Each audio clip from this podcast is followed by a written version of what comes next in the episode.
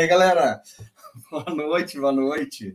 Hoje eu fiz questão de colocar, uh, colocar a vinheta aqui, uma abertura do, da galera da, do Gardenia Rust aqui. É, as outras vezes o YouTube cortou, mas fica aí dessa vez, vamos ver se a gente consegue manter. Tá? Um abração, Erickson, aí, a galera do Gardenia. Uh, boa noite, quarta-feira hoje, quarta-feira super especial. E tem um cara que eu já queria conversar há bastante tempo, que é o Pudim. Para quem não conhece, é, espero que todo mundo já conheça, mas tem que acompanhar o Explica Bitcoin no Instagram, Twitter e nas redes, e os links estão na descrição aqui do vídeo. Então, fica, fica aí ó, a, nossa, a nossa abertura rock and roll aqui, tá? Uh, cara, deixa eu apresentar, então, deixa eu chamar, enfim, aqui o Pudim, com licença. Pudim, boa noite. Cara, brigadaço por estar aqui, cara. Pô, boa noite. É, obrigado eu. É sempre legal conversar com o pessoal. Eu fico trabalhando muito sozinho, né? No fundo, eu estou escrevendo e estou traduzindo coisa, então é um trabalho que tem muito pouca interação. Então, no fundo, sempre que tem a chance de conversar com o pessoal, é, pô, é legal pra cacete, é legal aproveitar. Bom, cara, tá aí uma coisa que eu gosto, assim, ó, o que mais me, me atrai nesse, nesse mundo cripto, assim, uma das coisas que mais me atrai no mundo cripto são as pessoas, cara. As pessoas têm cada coisa, assim, as histórias e as, a, a, história de cada um e como que cada um pensa é tão diversificada, é tão, é tão grande esse, esse leque de, de, de coisas legais que a gente tem acesso. E é uma galera que normalmente está muito aberta para bater papo, cara. Então, eu, eu, eu tenho o maior prazer, assim, de conversar e entender como é que as pessoas uh, entraram nesse mundo. E eu quero te chamar também para, primeiro, contar um pouco da tua história, como é que você chegou aqui, falar um pouco do teu background, e daí nós vamos seguir daqui para frente, porque teus artigos lá, tuas traduções são fantásticas, cara. Pô, vamos lá. Eu tô no Bitcoin há pouco tempo até, eu entrei no final de 2020, eu sou filho do Michael Saylor e de uns vídeos do Raul Paul, que hoje em dia é shitcoinheiro, mas é um cara que tem uma visão macro brilhante, me mostrou assim muito do do conceito macro do Bitcoin, tipo, na linguagem de alguém que estava estudando muito mercado financeiro e bolsa. Uhum. É, eu tenho uma startup de educação e antes disso eu estava na carreira acadêmica. Eu tenho mestrado e doutorado em geologia e eu ia seguir na educação, mas eu tive uma grande. Fui tendo várias desilusões sobre como funciona a academia, uma instituição assim, Fiat uhum. por excelência, e tipo, fui tendo muitas decepções, assim, é o jeito mais simples de colocar sobre toda a estrutura e como funciona. Então eu meio que no final entendi que eu queria trabalhar com a educação de outra forma. Aqui no Brasil, ou tu acha no geral é assim? Desculpa? É, tu acha que isso é aqui no Brasil ou nós estamos vivendo isso no mundo todo? Como assim? Essa, a academia essa como... educação, isso, a academia como um todo, a forma tradicional de educação. Uh, eu acho que assim, eu, tenho uma, uma, eu não tenho uma impressão positiva daqui também né, da, da, parte acadêmica aqui no Brasil, é, eu tenho, fico triste por isso. Mas eu não sei se é uma coisa local ou se tu, tu sente isso como uma coisa meio geral. Eu diria que é geral, sim. É, o, toda, toda a estrutura científica é problemática. Primeiro tem que fazer uma distinção entre os dois, as duas áreas da, das ciências. Uma é a ciência, entre aspas, de verdade, assim, uma ciência mais exata, mais ciências da natureza, física, química, geologia, oceanografia, coisas que são reais e são falseáveis, e tem as uhum. ciências humanas, que são muito mais subjetivas. Tá. Dentro das ciências humanas, assim, eu já tenho dificuldade de usar o termo ciência para elas, assim, sendo bem sincero. É uma coisa que geralmente você chega com uma tese e aí você constrói toda uma monografia para justificar o seu pensamento prévio. Isso é o oposto de como o método científico deveria funcionar. No fundo, uhum. o método científico nada mais é do que você ir juntando elementos e responder uma pergunta. Dependendo do que os elementos te dizem, a, a pergunta é respondida sim ou não. Ou seja, a sua hipótese é validada ou não, ou ela é falseada. Mas se você parte de um lugar que é a sua hipótese não pode ser contrariada, isso é o oposto do método científico. Então, assim, sempre teve essa, esse problema, esse é um, hum. mas mesmo hoje em dia nas ciências que o pessoal em inglês chama hard science, que são as STEAM, que é Science, Technology, É ciências, uhum. tecnologia, engenharia e matemática, basicamente. Uhum. Mesmo nelas, ainda tem uns problemas muito grandes de incentivo. Tipo, as universidades, elas meio que precisam comprovar que elas são é, lugares de que estão funcionando bem, vamos falar assim. E o jeito mais fácil de comprovar isso é você mostrando o número de publicações. Ah, não é nem financeira, é, tá, tá. Não, é... é o número de publicações que os seus pesquisadores conseguem publicar. Isso tá. gera um viés e uma seleção para um tipo de pesquisador e para um tipo de pensamento versus uma coisa mais focada em transmitir o conhecimento, por exemplo. É, puta, ao mesmo tempo, tem, por exemplo, tem um fenômeno na ciência que o pessoal brinca que é a ciência salsicha, é a sausage é, science, que é basicamente você fatiar a mesma ideia, o mesmo artigo em oito ou nove ou seis ou cinco artigos diferentes, porque aí você ganha um número maior de publicação. Só que no fundo isso é bullshit, isso não criou nada mais de valor, você só emperrou mais o sistema, usou mais a, os revisores, é uma usa recursos teoricamente, né? A pessoa não não não são não são recursos próprios, né? São recursos querendo ou não, né? Das universidades acabam sendo sendo recursos de terceiros. Então é tempo, é dinheiro, é, é, é tempo dos outros, né? Na prática. Sim, puta, é, puta, eu poderia falar por horas, assim, que eu começo explicando, mas tem tanta coisa que, por exemplo, eu nem falei sobre as revistas de ciência, que é quem, sei lá, são orçamentos bilionários, receitas bilionárias anuais e eles realmente não fazem nada, eles são só porteiros do conhecimento. A expressão na academia em inglês é gatekeepers. Eles uhum. não pagam os revisores, que são professores, eles não pagam os autores, eles cobram 35 a 40 dólares por acesso a artigo diferente.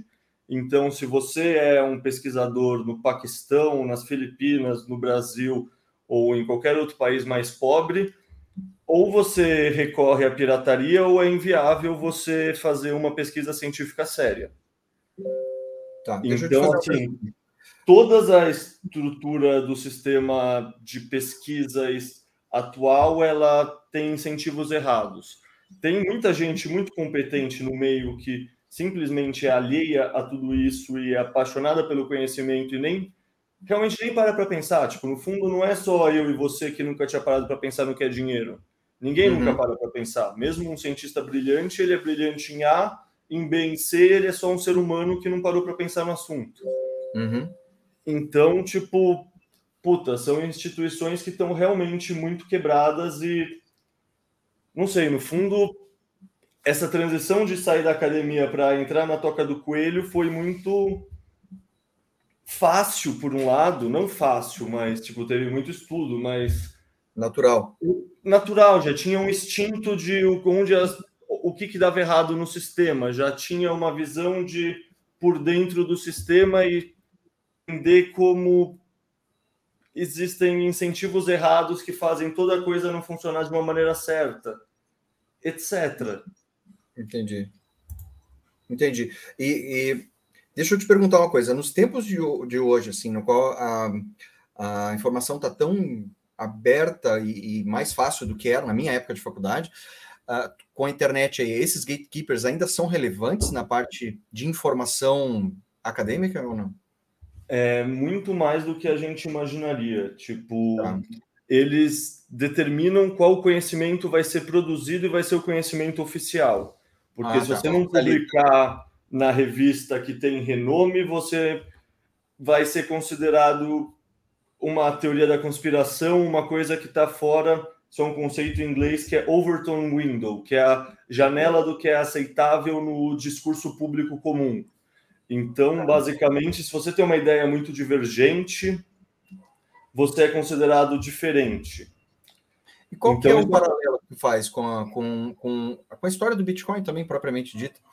Uh, tu, porque existe aí uma, uma conexão muito forte, né? Dessa centralização de informação, da centralização de do que, que, do que, que é válido e do que, que não é. E essa ah. quebrada. Ah. Tu falou, tu já estava preparado emocionalmente, psicologicamente, para aceitar com uma certa mais, mais facilidade, vamos dizer assim, do que talvez muitas pessoas. Né? Existe um, um paralelo bem, bem próximo aí, né? Puta, eu acho que qualquer pessoa que vai tendo um pensamento antissistêmico vai ficando mais próximo de ser orange pilado. Tem um texto muito bom que eu traduzi que é Por que os Faria Limers rejeitam o Bitcoin? E a tese do cara, do Croesus, Croesus, sei lá como se fala, é o nome de um cara uhum. grego lá, que é um dos meus autores favoritos. A tese do cara é que, puta, dentro das pessoas inteligentes, você ainda consegue subdividir ela em dois grupos. Porque supostamente tem aquele meme da curva gaussiana com a a inteligência, a curva de QI, e aquele pessoal do lado direito é o pessoal que consegue entender todas as derivadas da tese, toda a profundidade, a teoria dos jogos, etc. Uhum. Mas tem muita gente muito inteligente que não entende o Bitcoin. E para esse autor isso era meio paradoxal, até ele entender que tem muita gente que, sei lá, tem muito. Vamos, vamos desenhar dois grupos de pessoas inteligentes. Tem o aluno que sempre foi interessado, sentou na frente, levantava a mão quando o professor fazia a pergunta e estava engajado, essa pessoa foi sempre recompensada pelo sistema. Ela foi um bom aluno, ela recebeu elogios, ela foi bem na prova da faculdade, ela foi bem no trainee, ela trabalhou 15, 14 horas por dia por anos e virou contratado do banco multinacional, etc. Essa pessoa ela confia no sistema. Para ela é muito mais difícil aceitar que uma coisa descentralizada pode ter valor justamente por existir apesar do sistema. Mas ela fato que tem as pessoas que eu acabo identificando mais que a pessoa que estava desengajada no colégio, que sempre achou tudo meio inútil, não entendia por que estava lá, mas ao mesmo tempo o pai mandava, então se é isso, deve ser isso, ou algum adulto deve saber por que isso faz sentido, porque eu não sei. Aí eu fiz graduação, mestrado e doutorado, no fundo, teve muito de inércia, assim. Tipo, eu amo uhum. a parte científica, mas teve um quê de nunca parar muito para perguntar o que eu quero fazer a seguir, fora entender, entender a parte física do mundo. Foi uma questão bem de, sei lá, o que eu descrevi, que cientistas podem estar simplesmente alheios a dinheiro.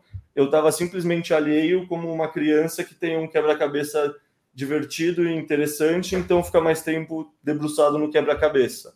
Uhum. Então, puta. Pois é, tu, mas eu, eu, penso assim, deve ter a ver com um tipo de recompensa que a pessoa, um tipo de recompensa que ela, que ela tem. Então, é como tu falou, tem gente que às vezes segue uma carreira, alguma coisa assim, e aquela recompensa para ela serve, está funcionando, e ela tem medo de trocar essa recompensa por algo, tirar aquela, aquela, é, se, se, eu, se eu tirar a minha venda aqui do lado, eu posso me assustar com o que tem em volta, eu não quero ver. Aí o cara foca naquilo e vai embora. Uh, eu conheço muita gente assim, é, que, que prefere não pensar no assunto porque até então está funcionando e vai que se eu começo a questionar muito, começa a não funcionar. Né? Uh, usualmente é, são, são, são pessoas que, que nem sempre dependem do próprio esforço para seguir. Ou seja, e eu coloco ali é, junto com é, pessoal que trabalha com com funcionarismo ou funcionário público ou funcionários de empresas que têm receio de botar em questão é, o poder de terceiros. E aí eu vejo pessoas muito inteligentes, muito capazes, assim, muito, é, tem várias inteligências, né? então eu vejo pessoas com muita muito potencial, pessoas que eu achei que quando conhecessem Bitcoin fossem assim, falei, cara, a hora que você entender isso aqui vai pirar. E o cara uh, pre, pre, prefere não entender, porque tá bom assim. A recompensa funciona para ele até então. Então, eu não sei qual que é o, o, o start dessa pessoa, se ela vai precisar passar por algum momento, pelo amor ou pela dor, né? Por algum momento de clique. Eu acho que vai ser pela dor, porque é, é isso. O Bitcoin recompensa pessoas que são curiosas. E, puta, tem um ditado na mineração que é quando você achar ouro, você não vai ter dúvida. Você vai ter achado ouro e você vai saber. Porque o que é de verdade brilha. E, tipo, é muito verdade. Você tá mexendo no cascalho lá, você acha ouro, ou mesmo diamante, puta, são uhum. coisas que se destacam muito pelo brilho, pelas características físicas, pelas propriedades, tanto do ouro quanto do diamante. E ideia é meio que assim também. Tem ideias uhum. que se destacam e brilham. E por isso que todo mundo fala da gravidade do Bitcoin, né? Querendo ou não, o Bitcoin atrai um certo tipo específico de pessoa, que é um tipo de pessoa que tende a ser inteligente, mas também tende a ser muito curiosa e humilde. Porque, querendo uhum. ou não, eu falei para você a hora que eu olhei o Bitcoin, na terceira vez, na verdade, porque, sei lá, por exemplo, na entrevista com o João Grilo, na, na 21 milhões que eu participei, eu contei em detalhe, mas eu ouvi falar uhum. do Bitcoin na época da Silk Road. Eu tenho um amigo que ganhou dinheiro em 2014 e 2015, mas quando eu conversei com ele, eu tinha entendido muito mais a parte trade e não sabia que tinha parte de ficar rodando o Bitcoin a longo prazo. E aí eu não tinha disposição. Mas, ou seja, eu tive. O primeiro passo foi ter humildade, engolir a seco e entender que não, eu estava errado, e estava errado mesmo, e se eu tivesse certo há mais tempo, eu tinha pegado uma oportunidade melhor. Então, o primeiro passo é exercer essa humildade. E essa humildade é muito difícil para a maioria dos seres humanos. Os seres uhum. humanos vestem as ideias como se fossem deles e se apegam a elas e ficam orgulhosos e teimosos apesar disso. É mais fácil você convencer um ser humano de uma ideia errada do que depois provar para ele que essa ideia é errada, ele vai falar que você é cuzão e vai tentar te convencer porque essa ideia é certa, mesmo se você tiver plantado a ideia na cabeça dela. Tipo, o ser humano tem. É, não, é, é, eu estava conversando com, com o Coreia, se não me engano, um tempo atrás, e ele comentou, eu não lembro se foi num bate-papo nosso do, do Twitter, mas que ele comentou de alguém, e eu não vou lembrar quem era, alguém falando do Bitcoin, mas essa pessoa não estava não tava mostrando um bom caminho. Ah, estava falando, falando, ah, conheço o Bitcoin, mas daí estava, sei lá, estava vendendo alguma coisa diferente ou outra moeda. E algumas pessoas estavam falando, ah, pelo menos está falando, deixa que fale, não tem problema. E Coreia estava defendendo de que, olha, se for falar merda, não fala. É melhor você, porque consertar uma cabeça de uma pessoa que pensa torto é pior. Então a discussão estava entre uh, deixa, deixa a informação chegar, mesmo que chegue torta, e depois as pessoas vão, vão, vão, vão entendendo da forma correta, ou, uh, ou não, vamos, vamos, vamos isolar esse pessoal, criticar, xingar e, e alguma coisa assim, e tentar é, tirar deles, é, tentar tirar a palavra e fazer com que as pessoas entendam da forma certa. Da minha forma de pensar, eu comecei da forma certa porque eu vi um debate, primeira vez que eu ouvi falar de Bitcoin, eu vi um debate do Fernando Urrich com o cara da Bolsa. Então, eu, eu, eu, eu me sinto privilegiado por ter conhecido de uma forma muito saudável, eu considero. Porque ele foi muito tranquilo na forma de falar, não estava deslumbrado, foi, foi com calma, com e eu, eu conheci dessa forma. Eu não sei como eu agiria se eu tivesse conhecido via pirâmide, por exemplo. Então, não sei. eu não sei se ensinar a qualquer custo ou ensinar qualquer coisa, consertar depois é pior, sabe? É, puta, eu não tenho uma opinião formada porque, no fundo, tanto faz. Assim, é foda responder isso, mas no fundo vai existir o Bitcoin por uma simples questão, e ele vai ganhar, não uhum. importa qual caminho for adotado, por uma simples questão que a briga por adoção de um bem monetário é uma teoria dos jogos. Então, o dinheiro mais duro expulsa o dinheiro mais fraco. Uhum. Mas eu, particularmente, não sei, eu tento ajudar com a educação porque, por mais que eu concorde que vai acontecer primeiro a adoção seletiva para depois ter a adoção de massas, uhum. eu quero tentar que essa adoção seletiva aconteça, aconteça numa proporção maior no Brasil do que em outros países do mundo, por exemplo. Essa é uma das coisas que eu penso. Uhum. Então, com certeza, eu não vou estar falando para um grande nicho, mas mesmo assim, se eu conseguir aumentar a proporção que isso está no Brasil, eu já estou feliz. Então, assim, é, vai ter informação errada, gente vai se fuder, isso é uma realidade da vida, sempre foi, sempre vai ser. É uma pena que usem o Bitcoin, mas usam mais o real e usam mais o dólar para fazer isso. Então, se a comparação é justa, ela é simétrica. Então, tem que uhum. pensar quantos esquemas são feitas são feitos nessas outras moedas para entender realmente proporção e tudo mais. Mas, puta, eu até escrevi um artigo sobre isso que chama ouro de tolo digital, que é uhum. que se o Bitcoin realmente é o ouro digital e ainda está nessa fase de descoberta de valor, é um análogo a quando o ser humano tinha descoberto o ouro e estava nessa fase de descoberta de valor. Nessa fase, com certeza, muitas pessoas enganaram outras pessoas mostrando pirita, que é um mineral uhum. bem mais comum, mas que brilha parecido nem tanto mais para um leigo parecido, e a gente uhum. chama de ouro de tolo. Então, nada mais natural que existir também nessa fase de, do Bitcoin capturando todo o, potencial monetário do mundo, nada mais Uhum. natural que ter uns ouros de tolo também, que são outras altcoins e que tem esse poder de distrair as pessoas. Mas aí, no fundo, se torna meio que responsabilidade pessoal da pessoa saber separar um do outro. Ela, no fundo, assim, com certeza ela não vai entender o Bitcoin se ela estudar pouco, e se ela estudar muito, as coisas vão se tornando mais claras, porque você encontra um caminho diferente do que só olhar gráficos e aqueles youtubers que ficam falando, puta, vai despencar, vai disparar, ó, a nova moeda que disparou sei lá quantos mil por cento.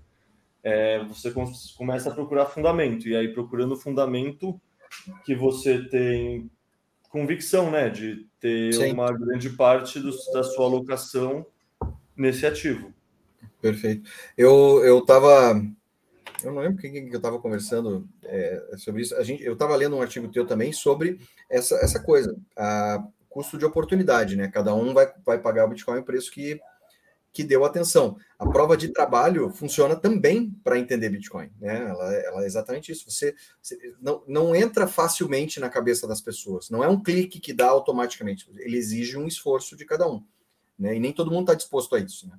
Então, cada um no seu tempo, né? É, e tem muita questão de sorte também do conhecimento que você trazia da vida de antes, assim, tipo, por exemplo, eu já tinha lido todos uh, os livros do Nassim Taleb, eu uhum. gosto muito de um livro que é O Gênio Egoísta, é meu livro favorito, assim, que é do Richard Dawkins, e o Gênio Egoísta, tipo, explica o que são memes, explica a teoria dos jogos, e explica um pensamento de biologia evolutiva. É uma coisa fantástica, assim, para você entender como o Bitcoin funciona. Tem muitos análogos, tem muitos, sei lá, traduzi um texto hoje que é sobre altruísmo recíproco, que basicamente toda a explicação é baseada nesse livro. Então, deixa assim, eu botar, deixa eu botar agora aqui para o pessoal. Eu estou com ele aberto aqui. Pronto, vou colocar aqui na, no chat. Aí É, o, o texto saindo do forno, isso aqui? É, puta, e assim, eu toda vez que eu consigo ligar o Bitcoin com alguma coisa de ciência natural, eu tento, assim, que Pô, é uma coisa que, sei lá, o Bitcoin tem muito engenheiro e eu entendo por quê, faz muito sentido, mas eu sinto que a gente é, su é subrepresentado entre o pessoal das ciências da natureza. Isso porque geralmente cientista é meio desligadão de qualquer coisa relacionada a dinheiro mesmo, e Uhum. tipo, no fundo, se eu tô de boa conseguindo fazer minha trilha, indo acampar ou estudar minha pedra ou meu bicho, é, eu tô tranquilo, eu não, sabe, não, eu não tenho essa dor, eu nem sei que ela existe. Com certeza eu tenho, mas eu não sei que ela existe. Uhum. Então, assim, quando eu consigo ver que tem esse tipo de texto mais voltado para essa tribo, mais para esse pessoal que eu sou dessa tribo, né? Eu gosto de traduzir para difundir para eles, assim. Então, puta, que nem o do do dinheiro. Eu acho fantástico conseguir apresentar o Bitcoin como um sistema complexo natural e não só necessariamente uma coisa técnica e falar sobre proof of work, explicar o código. Isso funciona para um tipo de pessoa, mas para outro tipo de pessoa isso é irrelevante assim, tipo, eu uso meu carro e eu não preciso entender como o pistão funciona. Eu uso a Sim. TV e não preciso entender como a TV de tubo ou LED ou plasma, não entendo como nada disso funciona. É uma falsa simetria acreditar que eu preciso entender perfeitamente como o Bitcoin funciona. Eu, Pudim, particularmente tento porque eu acho interessante, mas Uhum. com certeza a maioria das pessoas não vai entender e tá tudo bem, elas precisam só conseguir usar porque é um dinheiro superior. Todo o resto elas não vão precisar aprender. Se elas precisassem aprender, nunca teria adoção. E tá tudo bem que elas não entendam. Só precisa ser o dinheiro mais fácil e mais eficiente.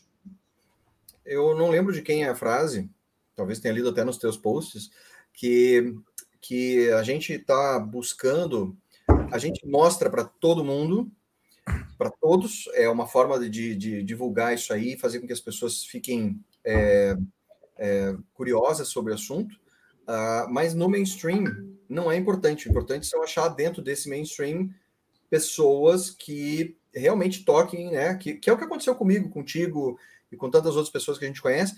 Falei, puta, eu preciso passar isso para frente. Então, essas pessoas que são as importantes. Né? Então, ah, ah, ela, o que vai acontecer? Do, todo mundo vai conhecer o Bitcoin, mas não é esse o ponto, talvez nesse momento. Nesse momento é, é é a gente é, é, minerar, né, algumas, algumas, algumas, alguma, alguns diamantes aí no meio, que é, eu acho que é dessa forma que a coisa se espalha, uma forma melhor e mais saudável. Não adianta eu hoje querer explicar, eu já tentei fazer isso várias vezes, com, por exemplo, o dono da loja, um, com, com o dono de um, de um, de um bar aqui que tem, e falou, cara, você tem que aceitar Bitcoin e tal. Eu já fiz isso. Uh, e, e, funciona muito bem por uma semana. E esse cara não se interessou pelo negócio, ele não quer saber. Mas vai ter uma outra pessoa que a gente toca e essa aí, cara puf, espalha para todo mundo. E a gente não sabe quem são essas pessoas, né? São quem a gente menos espera, às, às vezes. Puta, é que eu diria que tem um erro conceitual, isso nosso como um todo na comunidade, e mais do que só a gente, de é como explicar o Bitcoin. E a gente uhum. geralmente parte da explicação do que é o Bitcoin. E no fundo, o Bitcoin é a solução. E a solução só importa quando você tem a dor do problema. Não adianta nada eu te falar que tem um engove aqui, que tem uma neusaldina, se você não dá com dor de cabeça. Se você não está com uma enxaqueca, esse remédio não vale nada.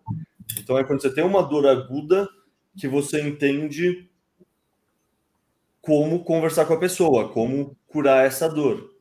Uhum. E no uhum. fundo, assim, brasileiros têm motivos de sobra para entender o valor do Bitcoin. Assim, a gente é que nem os argentinos, a gente é que nem os venezuelanos. A gente fala português e não espanhol, então a gente meio que não conversa com o resto da América Latina e acha que a gente é muito mais americano e muito mais europeu, mas isso é um viés errado da cabeça do brasileiro médio. A real uhum. é que a uhum. gente é muito próximo da Argentina e da Venezuela, e ambos eram países com IDH, com PIB muito maior per capita do que o nosso no século uhum. passado. A gente tem toda a chance de voltar a ter uma economia péssima e uma moeda fraquíssima. Perfeito, e perfeito. Isso já aconteceu. O plano Collor, acho que é de, é de 90, né? Confiscaram todas as economias dos brasileiros. Tem, sei lá, qualquer pessoa de mais de 35, 40 anos entende o valor de um dinheiro que o Estado não mexe.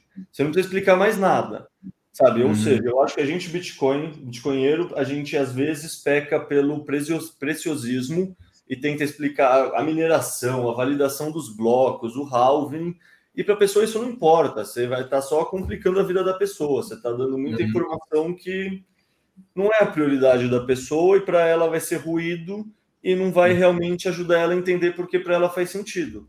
Para ela vai fazer sentido porque o governo não toca e porque, portanto, não tem inflação. Só isso, para quem viveu os anos 90, já explicou o valor do Bitcoin para qualquer brasileiro. A tipo, maior aceitação acho que é na Nigéria, né? De em números proporcionais, parece que a Nigéria é o país que mais tem interesse pelo Bitcoin no, no mundo.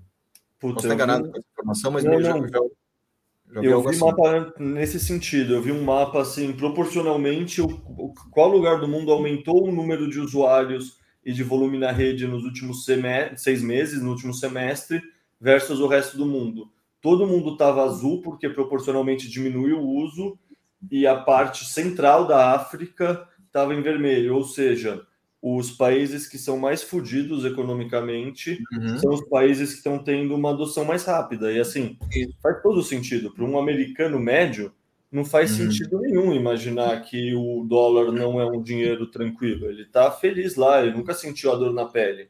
Tipo, a gente teve essa inflação de 10%, para a gente é comum, eles estão surtando com uma inflação de 5, 6, 7%. Ou seja, a nossa inflação normal é maior. Então a gente realmente entende na pele o problema. A gente tem exemplos, a gente só precisa apresentar da maneira certa e não de uma maneira extra complexa. O brasileiro médio não, não vai querer ouvir sobre o proof of work, porque é importante o Satoshi ter desaparecido e porque, sei lá, é legal transmitir bitcoins via rádio, trans, é, rebatendo na Lua. Sabe? São coisas uhum. muito legais, mas no fundo a mensagem não é segmentada por públicos e por nichos, e aí tem umas mensagens que não faz sentido ser apresentada para o iniciante sendo apresentada para um iniciante. Tu, qual, no, na, na, tua vida privada aí, uh, no teu dia a dia conversando, você, você conversa com a galera sobre Bitcoin e se conversa, quais são as tuas dificuldades? O que que tu sente assim da do, do leigo, alguém que você está conversando, o que, que, te perguntam mais? Qual, qual que é o interesse maior? É a parte de quanto que ele rende, entre aspas, tá aqui? Porque tem gente, ô oh, louco, essa bola foi grande. Ou tem, tem alguém que, porque a maioria acha que Bitcoin rende. Puta, Como é que é a tua, tua experiência com a galera nova, assim? Cara, tem, eu tenho várias experiências diferentes, né? Eu, no fundo, eu comecei a escrever os textos autorais, principalmente, não só as traduções, para hum. responder coisas que eu queria estudar e que eu não encontrava fácil. Tanto é que tá. o primeiro texto autoral que eu escrevi é sobre a bolha das tulipas, que é para uhum. entender, pô, todo mundo fala sobre tulipas, então toda vez que eu vou falar com alguém, a pessoa me pergunta da bolha da tulipa. Em vez de eu escrever uma resposta toda vez, eu escrevo um texto, Ctrl C, Ctrl V no link do texto, mando uhum. para a pessoa. Então, daí depois eu fiz o mesmo com, tá, mas como eu vou saber o valor justo do Bitcoin? Porque vindo, vindo do mercado tradicional, essa questão do valor justo era importante. Então, eu tá. estudei por que o Bitcoin não vai a zero e também todos os outros valores de, de modelos de fazer valuation do Bitcoin mesmo. Puta, como funciona o stock to flow? Como funciona, sei lá, aquele rainbow chart, que é tipo aquela progressão uhum. aritmética. Uhum. É, aritmética, não, logarítmica. É, enfim, fui estudando os modelos de preço. Uhum. E, puta, no fundo, depende muito da pessoa, assim, não... Tá. Não tem um caminho. Por exemplo, dia desses eu estava conversando sobre teoria dos jogos, porque é um economista que entende outras coisas e que entender a teoria dos jogos por trás da parte de se vamos banir o Bitcoin ou não e como isso funciona. Para uhum. outras pessoas, isso não importa e, na verdade, é um conteúdo que eu mesmo acabo sendo meio, meio negligente e tenho repensado nisso, que é o conteúdo mais simples de todos, que é, tá, eu quero começar qual corretor eu uso, qual wallet eu uso, eu preciso mesmo já começar mandando para uma hard wallet ou isso está apresentado num timing errado? Sabe, a coisa uhum. mais simples, como eu faço no começo e tem tanta informação separada por aí que as pessoas uhum. vão se confundindo, as pessoas não tem um, uma pessoa que pega na mão, ensina um beabá básico e fala, ó, oh, você vai, você compra na X, você manda para sua carteira Y, que é a sua carteira Lightning. E aí, se você, quando tiver juntado bastante para poder ter um cofre, faz sentido você mandar para sua carteira on-chain. Mas não faz uhum. sentido você comprar um cofre sem ter nada para colocar dentro, e aí você que tem que entender o quanto você se sente confortável na carteira do celular ou não. Mas isso bom. nunca é apresentado de uma maneira simples, é sempre desorganizado, é sempre tudo de uma vez. Então tem muita gente que trava realmente, porque a primeira informação que recebe já é muito complexa. E isso aconteceu comigo. Tipo, é, primeiro você só quer entender como comprar, já falam que você precisa uma hot wallet, depois uma cold wallet e depois talvez um multisig. Puta, talvez você só queria comprar 100 reais para entender o processo. Isso. Então, talvez comprar em qualquer corretora, na corretora mais cara ou na mais barata, num fundo é menos relevante do que indicar o caminho mais simples para a pessoa aprender. Uhum. É, respondendo aqui o André, você já meio que falou também, é, é, a dificuldade geral, André, eu acho que é essa, é você entender qual que é a dor da pessoa, o que, que ela, qual que é o caminho daquela pessoa, é diferente de cada um. Porque, como tu falou, tem um, você vai conversar com o um economista, ele vai ter um viés que vai querer alguma, vai querer entender uma situação que para ele não fecha. Você vai conversar com o com qualquer pessoa, no meu caso, você vai conversar com um profissional de saúde, vai conversar com um dentista, tem que. O que, que ele quer saber? Ele quer. Ele não sabe, as pessoas não sabem que não entendem de dinheiro. Até você botar isso na, na frente delas. E algumas vão adorar a informação vão se interessar, outras vão achar que, pá, isso aí não é para mim. Então é difícil de você ter um, um, caminho específico ali, como tu falou, depende muito da, de quem está do outro lado, né? É, assim, se a pessoa tiver essa abertura, sem dúvida, eu acho que é uma das coisas que eu realmente acredito que só existe um tipo de liberdade que é a liberdade financeira e que uhum. só existe um tipo de empoderamento que é empoderamento financeiro. Tipo, se Perfeito. quando você tem independência financeira é que você consegue falar não. Antes de você uhum. conseguir falar não, você não é realmente livre. Mas Perfeito. é isso, tipo, se a pessoa não tem abertura para isso, às vezes você consegue de outra forma plantar sementes que vão gerar frutos do que se você tentar forçar isso e isso só afastar a pessoa. Tem pessoas, ainda mais no Brasil, no Brasil a gente tem uma cultura católica muito forte de tipo, ah, um, é mais fácil um camelo passar no buraco da agulha do que um rico entrar no céu. E Tipo, qualquer uhum. coisa de geração de riqueza é meio que mal vista. Então, puta, só ter a palavra dinheiro você pode assustar muita gente que talvez de outra forma você reteria. Então. É, exato. Aí, aí, aí, volta, volta, volta na questão principal, né? Qual que é o melhor caminho? Eu acho que uh, um, o dinheiro é um deles, mas não vai servir para todo mundo. não vai servir, não vai ter jeito. Uh, deixa eu te fazer outra pergunta, cara. Quando, quando tu, como tu faz traduções de artigos é, americanos, gringos, enfim, tu, em termos desse tipo de publicação, não estou nem falando artigos eh, mais, mais profundos, mas a gente tem, tu, tu acha que a gente tem no Brasil aqui informação de qualidade também? Uh, porque realmente eu, eu sinto assim, eu sinto que o Brasil ele tem um potencial muito grande, sinto que tem muita gente interessada, uh, mas eu vejo que esses artigos que tu traduz têm um viés muito legal e muito didático aí para as pessoas. É, tu vê essa diferença grande entre a galera lá de fora e daqui? Bom, primeiro, com certeza tem uma diferença absurda. Tipo, é, é impressionante quão, sei lá, deve ter umas 10 podcasts, 15 podcasts que você pode escutar quase qualquer capítulo e tem uma qualidade absurda e qualquer plebe aleatório tem um uhum. nível de conversa e de compreensão da tese absurda. Isso acontece porque o mercado de falantes da língua inglesa não é só americano e inglês, né? É o mundo inteiro. Então, uhum. no fundo, a gente é uma casinha pequena numa rua sem saída e a língua inglesa é o centro da metrópole, é onde estão todas as festas, é onde estão todas as conversas, é onde tem, entre aspas, uma oxigenação cultural, é onde as coisas acontecem. Mas, dito isso, puta, é, por exemplo, agora tem a podcast 21 milhões do João Grilo. Ela uhum. dá de igual para igual para qualquer das podcasts gringas. A questão é que nas podcasts gringas tem 15 ou 20 aqui, sei lá, tem o canal dos Bitcoinheiros, que é um canal que tem muita qualidade, mas talvez eles sejam inclusive técnicos demais para uhum. pessoas leigas. Assim, eu sempre apanhei de muitos vídeos deles, assim, eles são muito fodas e até me assusta, eu vejo algumas coisas Outras coisas é que nem o canal do Discord. É muito bom, mas eu não é para mim, é para o pessoal mais técnico, sinceramente. Eu sim, até rodo meu Node, tento aprender essas coisas, mas eu gosto muito mais desse lado mais metáforas e parte econômica e teoria dos jogos em alinhamento de incentivos do que uhum. propriamente a parte computacional. A parte computacional eu acho que tanto faz o que tiver debaixo do, debaixo do capô, contanto que o carro continue funcionando. Tipo, uhum. Tipo, com certeza eu quero que seja a melhor tecnologia que funcione. Mas a partir disso, qual é o nome dela, quais são as derivações e como evoluir um pouco dela, eu acho interessante, mas não é minha prioridade, assim, não é minha capacidade técnica de compreensão mesmo. Uhum. Então, puta. Não é teu background, né? O, é. O informática e tal. Tipo, gostaria de aprender e tá na fila, mas tem tanta outra coisa na fila antes que, sei lá, se só vão ter coisas novas antes de eu chegar nessa parte. É, eu, eu, eu concordo contigo, eu penso da mesma forma. Eu, eu, eu, eu é, se eu abrir o capô do meu carro, eu não sei que, como, é que, como é que a coisa funciona lá dentro, né? É, mas... só deixa eu fazer o adendo que, tipo, nossa, na verdade a bolha aqui também melhorou exponencialmente. Se eu falar só a primeira parte e não falar isso, eu também vou estar sendo muito injusto. Tem muita gente muito boa e muito competente aqui no Twitter brasileiro.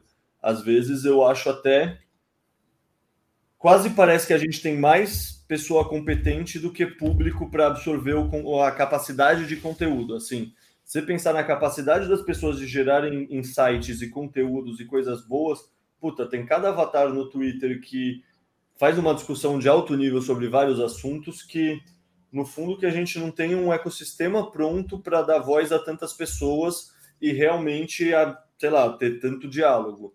Porque, puta, tem muita gente muito boa. Eu consigo pensar em, que nem o João Grilo, outros 10 que conseguiriam fazer programas semelhantes e de qualidade. Que nem o Jaraguá está fazendo agora. Que nem... uhum. é, o Seco e Molhado poderia fazer. Sei lá, muitas pessoas poderiam fazer. Bom, parabéns aí para ti do, do Guilherme aqui, que tem que seguir teus textos. E, cara, tu produz numa velocidade violenta. Eu, eu, assim, eu não sabia que tu era tão novo no mercado de Bitcoin, sinceramente. Eu achei que você já estava no mercado mais velho. Então, pô, tu, tu conseguiu absorver e, e, se envolver de uma forma muito impressionante, né? Falou, tu, tu, tu é filhote de Michael Saylor? É agora. É agora. É, é, puta, eu publiquei faz, sei lá, um mês e pouco, dois meses, um texto comemorando um ano de Toca do Coelho. Assim, foi realmente. Puta, foi assim. É, eu entendi o tamanho do. de quanto eu teria que correr atrás para para realmente conseguir entender e eu sei lá, correr atrás, basicamente. É, tem, tem umas coisas assim que tu, tu, tu, uma profundidade não só dos textos traduzidos, mas os teus textos, assim, da, essa tua bagagem, como tu falou, é, acadêmica, né, é, é te, te dá um, um, uma forma de, de exposição de ideias muito legal. Então, é, é eu fiquei impressionado agora sabendo que, era tão, que é tão pouco tempo você está no mercado. Uh, deixa eu botar aqui do, do João. Vamos falar depois sobre hold, porque é um assunto que eu adoro, né, cara? Mas a resistência é um absurdo, é, João, porque hold não é emocionante, hold não promete lucro rápido, não promete rendimento. É, hold é um assunto sem graça, entre aspas, né? Para quem tá, para quem entra no Bitcoin querendo saber quando que ele vai poder se aposentar. Então, é, cara, é normal, tá? Normal, normal. É, puta, assim, eu chamo a outra coisa, inclusive, de canto da, da sereia, assim, eu, para mim, essa sempre foi a estratégia, mesmo quando antes eu estava na Bolsa de Valores, eu sempre acreditei em identificar uma tese, entender os fundamentos dela e ficar com ela enquanto essa tese se matura. Ou seja, uhum. puta, no Bitcoin que você entende que a tese é de 30, 40 anos e está no começo da curva de adoção, Tipo, você não precisa fazer mais nada. É, tipo, ficar tentando tradar. Assim, eu não vou falar que talvez você não consiga ganhar grana no curto prazo. Eu, hum. particularmente, prefiro só fazer hold e já surfar essa curva de adoção. Tipo, entendendo os fundamentos da tese do Bitcoin, na minha cabeça não faz sentido ficar procurando mais 10%, mais 15%. É um negócio que, puta, o, a paz e o bem-estar de você estar tá tranquilo, não se preocupando com fazer trade, é algo que para mim já valia a pena na bolsa. Eu era um investidor conservador na bolsa, então para mim uhum. assim, a minha abordagem com Bitcoin é de investidor conservador. Eu quando as pessoas falam que o Bitcoin é um ativo de risco, então eu vou por 1 ou 5%, eu tenho empatia porque eu já pensei assim, mas na real, na real, eu lembro de quando eu estava com 50% do meu patrimônio em Bitcoin, 50% em Fiat, e no caso, ação de empresas, porque eu entendia que, beleza, tem dois sistemas, eu tinha muito mais segurança com o sistema Bitcoin do que com o sistema Fiat. O sistema Fiat que não me deixava dormir à noite. Não era pensar, puta, talvez o Bitcoin caia. Era pensar, puta, talvez o Fiat continue imprimido pelos próximos 10 anos e daí os 8% que eu ganho na minha empresa de dividendo não faz sentido nenhum, porque o custo de capital é 20 ou 30%, que é a taxa de expansão da base monetária. Uhum, então, como investidor conservador, não fazia sentido estar nas empresas ditas conservadoras, porque elas eram certeza de perder dinheiro. E assim, como conservador, você conhece as regras do Warren Buffett. Você Regra número um, não perca dinheiro. Regra número dois, não esqueça a regra número um. Pô, concordo, não quero perder dinheiro, só que a questão é, o que a gente vai chamar de dinheiro? É o poder de compra ou é o dinheiro nominal? É, o que, você está perdendo? Você não está perdendo em cédula? Lembrando que, que, que, que o númerozinho que está escrito na, na cédula não importa. Né? O númerozinho é um númerozinho impresso num papel. Agora, quanto ele vale em termos de troca por alguma coisa, por bens e serviços, é isso que está perdendo. Então, uh, cara, a tua visão de quem veio da Bolsa, uh, eu nunca, eu nunca, na realidade eu conheci Bitcoin buscando alguma coisa de bolsa, porque eu não conhecia nada, né? É, o Norbert já está falando exatamente, quem gosta de risco fica no real. É, mas assim, eu, eu não tinha essa, essa, essa experiência de bolsa nenhuma, continuo não tendo. E como é que foi para você? Quando, porque assim, se você era um investidor uh, mais tranquilo, assim, menos agressivo, você estava buscando empresas que, que tivessem um potencial de minimamente se manter ao longo da, do, do, tempo, décadas talvez, né? Uh, como é que foi para você enxergar o Bitcoin como um ativo tão duro, vamos dizer assim? É, Cara, não dá nem para então, comparar com a empresa da Bolsa. Não dá, né? Puta, assim, primeiro, eu sempre fui um investidor bem conservador. Eu vou contar rapidamente, uhum. porque muitas pessoas podem se identificar. Eu vejo muitas pessoas que venderam ativos da bolsa para migrar para o Bitcoin e para criptos. Então faz sentido eu mostrar isso. É, uhum. É, puta, eu só investi em empresa elétrica e de esgoto, que são as tá. empresas tá. mais seguras. São as empresas que você sabe que elas vão crescer devagar e sempre, só que você prefere ter uma renda fixa atrelada a um ativo real e não ao governo. Então eu já tinha esse pensamento, eu preferia essa questão de ganhar um dividendo na Taesa ou na Transmissão Paulista ou na Energias do Brasil, sei lá, eu tinha uma carteira muito bem montada, muito estruturada, seguindo a filosofia do Baster, do uhum. Barsi, estudava Peter Lynch, são vários nomes que as pessoas que estudavam bolsa conhecem. Eu realmente curtia isso. Mas é justamente isso, entender que é certeza de perda, entender qual é. No fundo, qualquer modelo da bolsa, você depende do custo de capital. Isso qualquer uhum. modelo de qualquer empresa. Dependendo do valor que você coloque como custo de capital, um negócio é viável ou não. Colocar um negócio, o custo de capital como a expansão da base monetária, que é uma das teses principais do Bitcoin, e que o Michael uhum. Saylor fala bastante, o Raul Paul também, é, te mostra como, na verdade, um dividendo de 8% ao, ao ano é uma certeza de perda. Então Sim. foi tranquilo nesse sentido, porque eu já tinha essa filosofia, eu estudava bastante por um cara que chama Baster, que é um cara que na bolsa fala que o preço não importa, o, import, o importante é a qualidade do ativo que você está comprando. Que no fundo é o tá. cara que recomenda a estratégia DCA lá na bolsa, que é exatamente o que vocês fazem, é o que eu sempre acreditei, inclusive. Uhum. E ele sempre ensinou a ver o fundamento. Tanto é que você perguntou como foi essa transição. Sinceramente, um dos meus textos favoritos que eu escrevi chama A Melhor Empresa do Mundo, é Bitcoin, a melhor empresa do mundo, interrogação, que é justamente o, avaliando o Bitcoin como se ele fosse uma empresa e tentando mostrar com a cabeça de alguém que entende em bolsa, de bolsa e está procurando uma empresa para investir, e também a cabeça de alguém que cuidava da parte de investimento de uma startup e é investidor anjo de uma startup, tipo, o que, que eu procuro quando eu vou investir numa empresa e por que o Bitcoin pode ser visto como a, a melhor empresa no mundo?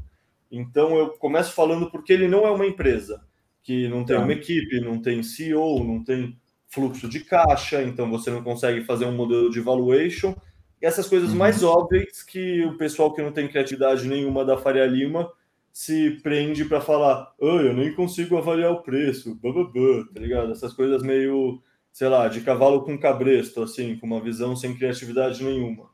E aí depois eu sigo fazendo uma análise qualitativa uhum. da empresa Bitcoin, ou seja, se o Bitcoin é uma empresa descentralizada, quais são as características qualitativas, ou seja, quais são as qualidades do Bitcoin?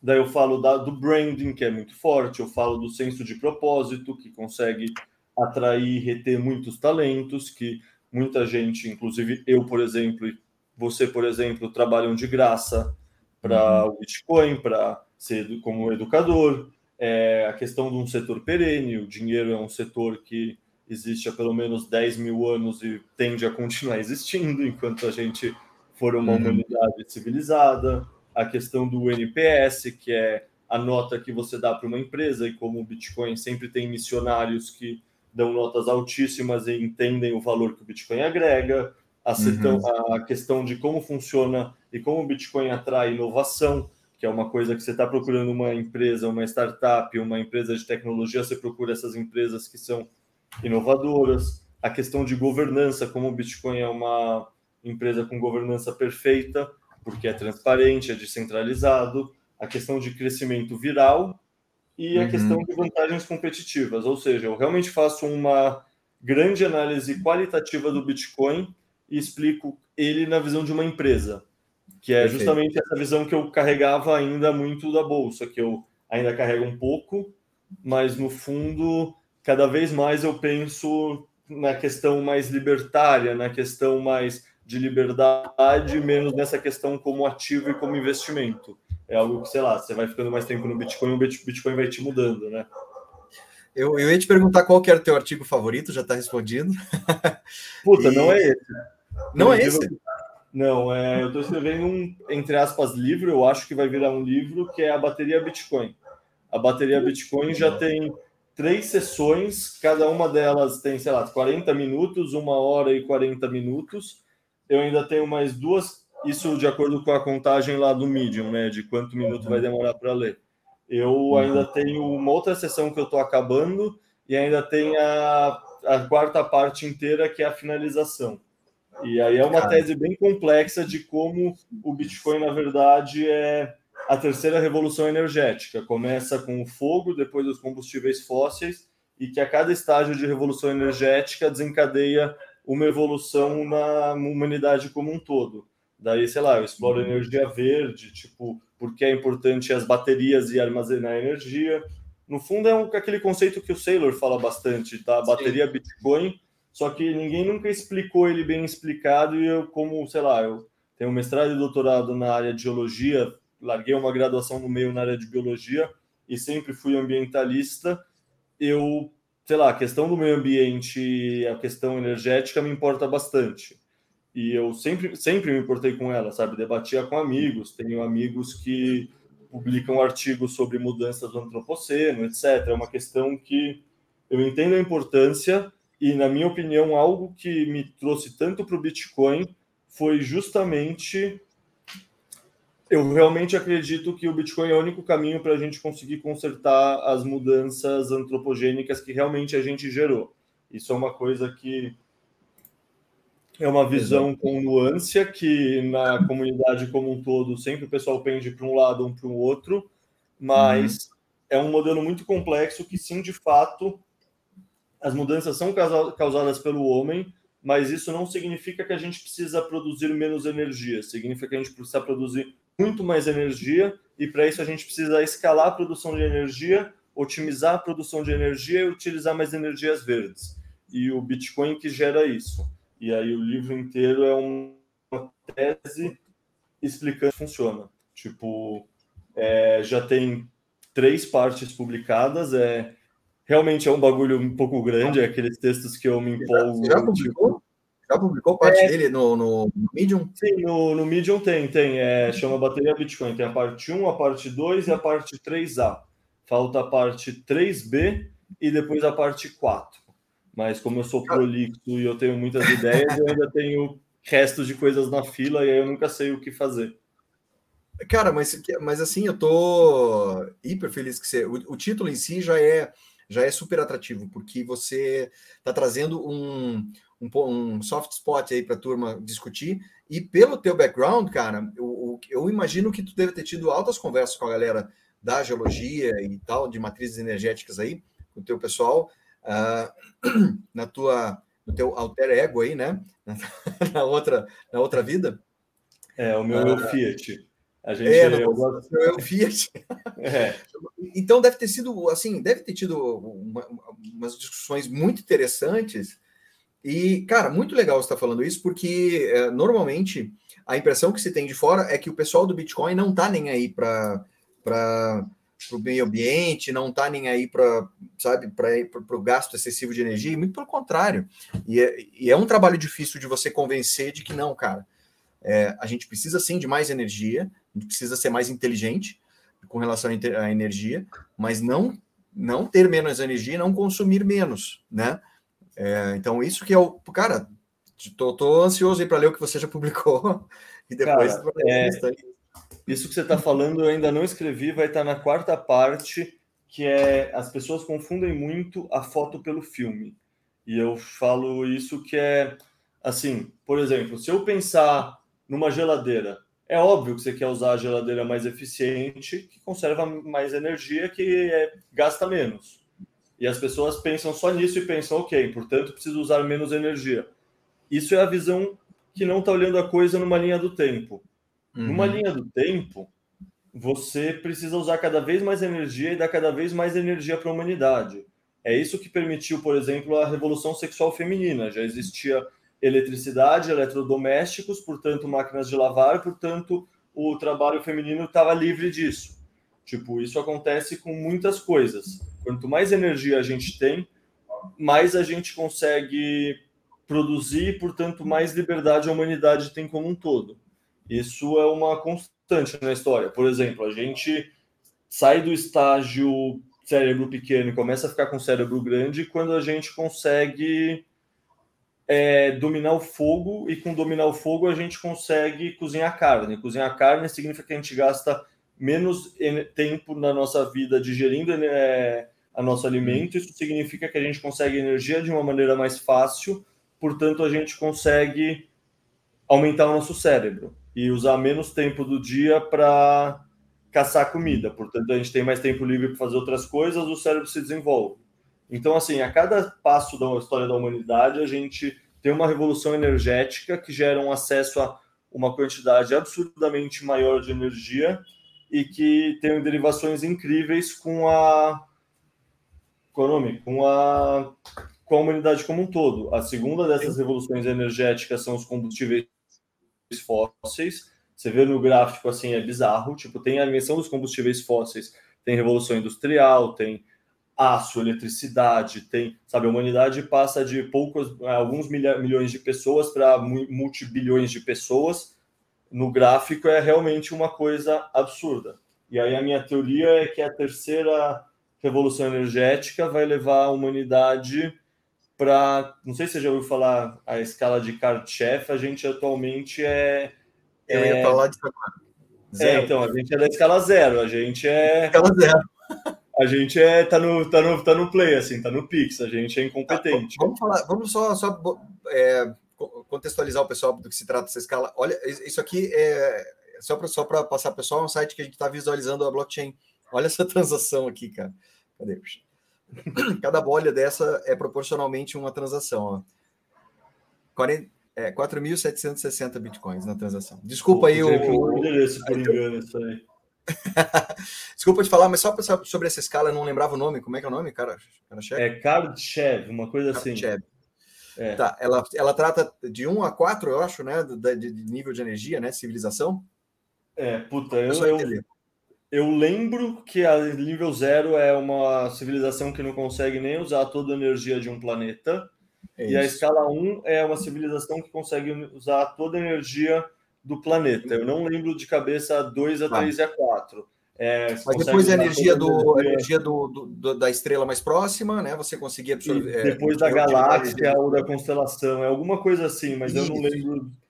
Puta, sinceramente. Mas enfim, assim... ela, ela é isso. Assim, ó, a, a humanidade, a, a civilização tende a evoluir é, e o nível e, a, e o, a, forma de medir isso é a forma como a gente é, é, trata a energia, como a gente consome energia. Então, quanto mais evoluída a civilização, mais energia se consome. A questão é uh, de que forma nós estamos. A gente não consegue consumir de forma inteligente ainda a nossa energia daqui, né, do, do próprio planeta.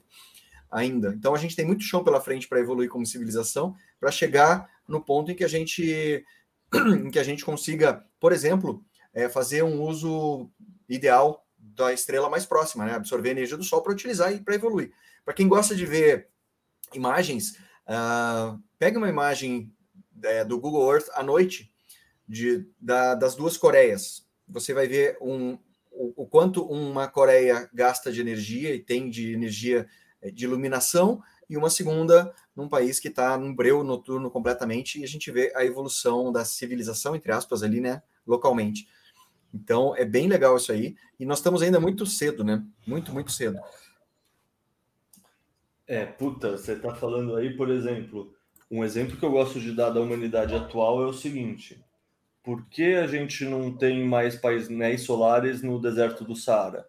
A energia solar está chegando no deserto do Saara e ela tá. Uhum. Eu uso a definição de energia desperdiçada no meu texto para essa energia que a humanidade tem acesso e não consegue transformar em energia, e não para a energia que a humanidade desperdiça numa geladeira. Ou seja, eu uso uma, uma definição diferente que eu faço lá no texto para justamente mostrar isso aí, que tipo, olha quanta coisa a gente teria acesso e a gente não tem acesso por alguns motivos específicos. E aí eu discuto quais são os motivos específicos e como o Bitcoin conserta isso. Perfeito. Puta, cara, Quero, quero demais isso aí. Vai virar, vai virar livro logo e vamos para frente isso aí. Que, que maravilha. É, puta, essa é a minha tese assim mais querida. Eu gosto muito. No fundo, tudo que eu escrevi eu poderia falar que eu gosto, porque, puta, no fundo é uma coisa que eu estava conversando com minha namorada, me deu um estalo, me deu tesão e eu resolvi. Foi escrever. É, tipo, escrever porque é uma coisa que se me ajudou a entender esse modelo mental, vai ajudar as outras pessoas também. E no fundo. Perfeito quando você escreve alguma coisa, você usa mais vias nervosas, você consolida mais a informação, você sabe mais de algo depois que você escreveu sobre esse algo. Você é obrigado a recrutar tanta referência e tanta coisa, e ainda mais no Bitcoin, que tem essa questão que todo mundo vai olhar e se tiver um erro, o pessoal vai te falar, que no fundo esse aprendizado coletivo é muito bom para, sei lá, é pôr suas ideias no, no mundo e ver se faz sentido ou não mesmo. Sim, que é o que tu falou antes, a gente estava falando em off. É, você provar, é, você ir atrás das informações e realmente ver se a tese se sustenta, se ela para em pé, né? É, é mais ou menos isso. Na minha startup eu usava o exemplo que você joga todas as ideias na parede, você vê qual gruda. Tem várias que não grudam e caem, e você vê qual gruda. E no fundo, o que foi me atraindo para o Bitcoin foi justamente isso, foi que eu não conseguia ver o que derrubaria essas ideias, sabe? Tipo, tem várias coisas que uhum. bate e cai, mas tem uma coisa que você começa a olhar, começa a olhar, começa a olhar, você olha tanto tempo e você não vê um problema, é algo que, que é não foda. É isso. É, Cara, isso é, é meio podia assim, foda, essa aí podia pro meu endereço também. Essa tá gigante, cara. É, Puta, deixa eu responder a pergunta da Mundo Cripto Feminino. Sem dúvida, ah. o painel, os painéis solares do Nordeste brasileiro caberiam muito mais. E no texto vocês vão ver, isso está na seção 2, se eu não me engano, que é sobre a, tipos de baterias. Você consegue me mandar o link depois para eu botar aqui no, no chat? Mando, mando sim. É, e no fundo, mesmo no Brasil, tem assim, onde tem linhão energia, aquelas linhas do governo, você tem tanto parques eólicos quanto solares. Onde não tem a linha, não tem. E essa é uma das uhum. questões que eu deixei em aberto, mas respondendo. Por que você não tem energia no mercado no deserto do Saara? Porque uhum. as linhas de transmissão não são eficientes, então elas precisam estar próximas do mercado consumidor. Se não está perto do mercado consumidor, você não consegue gerar energia, porque não é eficiente é você levar para o mercado consumidor. Então, no Saara e no Nordeste brasileiro, tem vários lugares que não tem pessoa perto se não tem pessoa perto, não faz sentido transformar essa energia em algo que você consegue vender. Uhum. Ou melhor, não fazia sentido até a bateria Bitcoin ser inventada. O Perfeito. Bitcoin permite que você consegue captar o valor dessa energia e vender ele via internet. Então você consegue armazenar essa bateria, essa energia que é energia elétrica, você usa essa eletricidade gerada tanto por um parque eólico, quanto, no fundo, você pode usar o metano dos peidos das vacas e dos porcos, ou do, da, sei lá, do, de, da decomposição de um lixão, por exemplo. Você pode usar qualquer coisa que gere metano, que gere energia como um todo, para minerar Bitcoin e vender pela rede através da internet. Então, no fundo, agora, qualquer fonte de energia que tinha um valor zero por estar longe de um mercado consumidor, foi transformada numa fonte que é acessível e que agora o valor dela é maior que zero. Isso tem implicações profundas para todo mundo. Tipo, Perfeito. o Nicolas comentou agora sobre a questão energética de El Salvador. Puta, uhum. eu escrevi um outro texto sobre isso, que é o guia do, sobre vulcões para bitcoinheiros e energia geotermal. É alguma coisa assim que é justamente explicando como funciona essa questão de energia geotermal no mundo. E assim, tem tanto vulcão por aí, tem tanto vulcão espalhado por aí, que, uhum. assim, só imaginando nos vulcões já conseguiriam abastecer a rede Bitcoin inteira e manter ela estável e segura em várias, várias ilhas semidesertas ou desertas em volta do mundo, assim, por exemplo. É, deixa eu só, só fazendo adendo aqui que o João perguntou sobre bateria. É, na realidade, falar bateria, o Bitcoin como bateria, ela é como se fosse uma bateria, ela, ela, ela segura energia monetária. Tá? É nesse sentido a parte de bateria, tá? Não, não bateria como a gente conhece aí deixa, é, naturalmente. Deixa eu explicar que isso tem explicações boas no livro que ou nos textos que já estão publicados, mas deixa eu fazer uma falar rapidinho disso. É, tem a bateria no sentido estrito, que são bateria de níquel, bateria cádmio, essas coisas, e tem a bateria no sentido mais abstraído, no sentido guardar energia. É, no sentido amplo. E nesse sentido amplo, por exemplo, a Islândia é um país que tem muita energia, mas não consegue vender essa energia porque ela está é, tá muito longe do mercado consumidor. É, hum. Essa energia é muito barata, como ela tem tanta energia abundante. Isso significa que ela consegue importar alumínio, é, bauxita, que é a matéria-prima que você consegue fazer energia, e ela consegue armazenar essa energia na forma de alumínio, e aí ela vende essa energia na forma de alumínio. Ou seja, entre aspas, ela transforma o alumínio numa bateria e ela armazena essa energia na forma de alumínio e ela exporta essa bateria na forma de alumínio. E isso é mais eficiente do que usar uma bateria no senso estrito. Uma bateria real, ela não é tão eficiente, você não consegue exportar essa bateria de uma essa energia dentro de uma bateria de uma forma que faça sentido. Bateria Mas, não, a energia não é só energia elétrica, né? A energia pode ser de outras formas. Né? Exato. No fundo, puta, eu tenho uma visão muito. É um nome que o pessoal chama de multimodelo, que é você pega características macros de um modelo e você extrapola e aplica para os outros. Isso com certeza perde nuances, mas ao mesmo tempo te permite uma visão, entre aspas, fora da caixa e ajuda a entender melhor umas coisas olhando por outra ótica. Por exemplo, aquele texto que o Bitcoin é o micélio do dinheiro é isso. Bitcoin não tem nada a ver com cogumelo. Mas se você uhum. entende o sistema complexo e o sistema orgânico de um cogumelo, entende como funciona nessa questão do micélio, faz total sentido você comparar um com o outro e como metáfora, talvez seja o melhor modelo mental que você possa usar para entender. Tipo, o Bitcoin não é uma bateria no sentido estrito. É um Eu não li Opa, esse, esse ainda. Micélio é um fungo? É um cogumelo? Micélio é? é? tipo a rede de fungos que. Por exemplo, o que a gente pensa como fungo é o cogumelo. O cogumelo é o momento de que o fungo sai para fora e. É, tipo isso. Ele se. É no fundo como se fosse o auge da, da, do Burn hiperbólico. É o momento que ele sai e se reproduz. Mas tá. tem uma rede de micélios, que é essa. É no fundo uma rede descentralizada que fica embaixo da superfície, que é realmente o que estrutura o, os é considerado o maior organismo do mundo, né? O... Sim, sim, puta, tem um fungo que é mais de quilômetros quadrados e mais de, sei lá, 8 mil anos, 3 a 8 mil anos, se eu não me engano, uma coisa é assim, que é uma entidade descentralizada que vai processando as matérias orgânicas e vai decompondo elas e vai vivendo e no fundo, é de uma Legal. maneira descentralizada, que nem a rede do Bitcoin é, mas como analogia é muito bom para você compreender o que está acontecendo. Perfeito. E, enfim, e nesse sentido, puta, é, nesse texto eu chamo a gasolina, por exemplo, de uma energia, porque a gasolina é a energia química armazenada, ela é o petróleo que foi destilado e transformado nessa bateria química que você consegue transportar de um lado para o outro. E aí no texto eu falo tanto do querosene quanto do. Puta, esqueci uhum. agora. O querosene é, é o do avião e tem a combustível do navio. Eu chamo tudo de gasolina no lato sensus, para uhum. explicar justamente como a gasolina serve como bateria. E aí eu entro no mérito da bateria dinheiro, que é uhum. justamente como a gente armazena o fruto do nosso trabalho, nosso esforço físico, a gente armazena na forma de energia monetária em alguma bateria.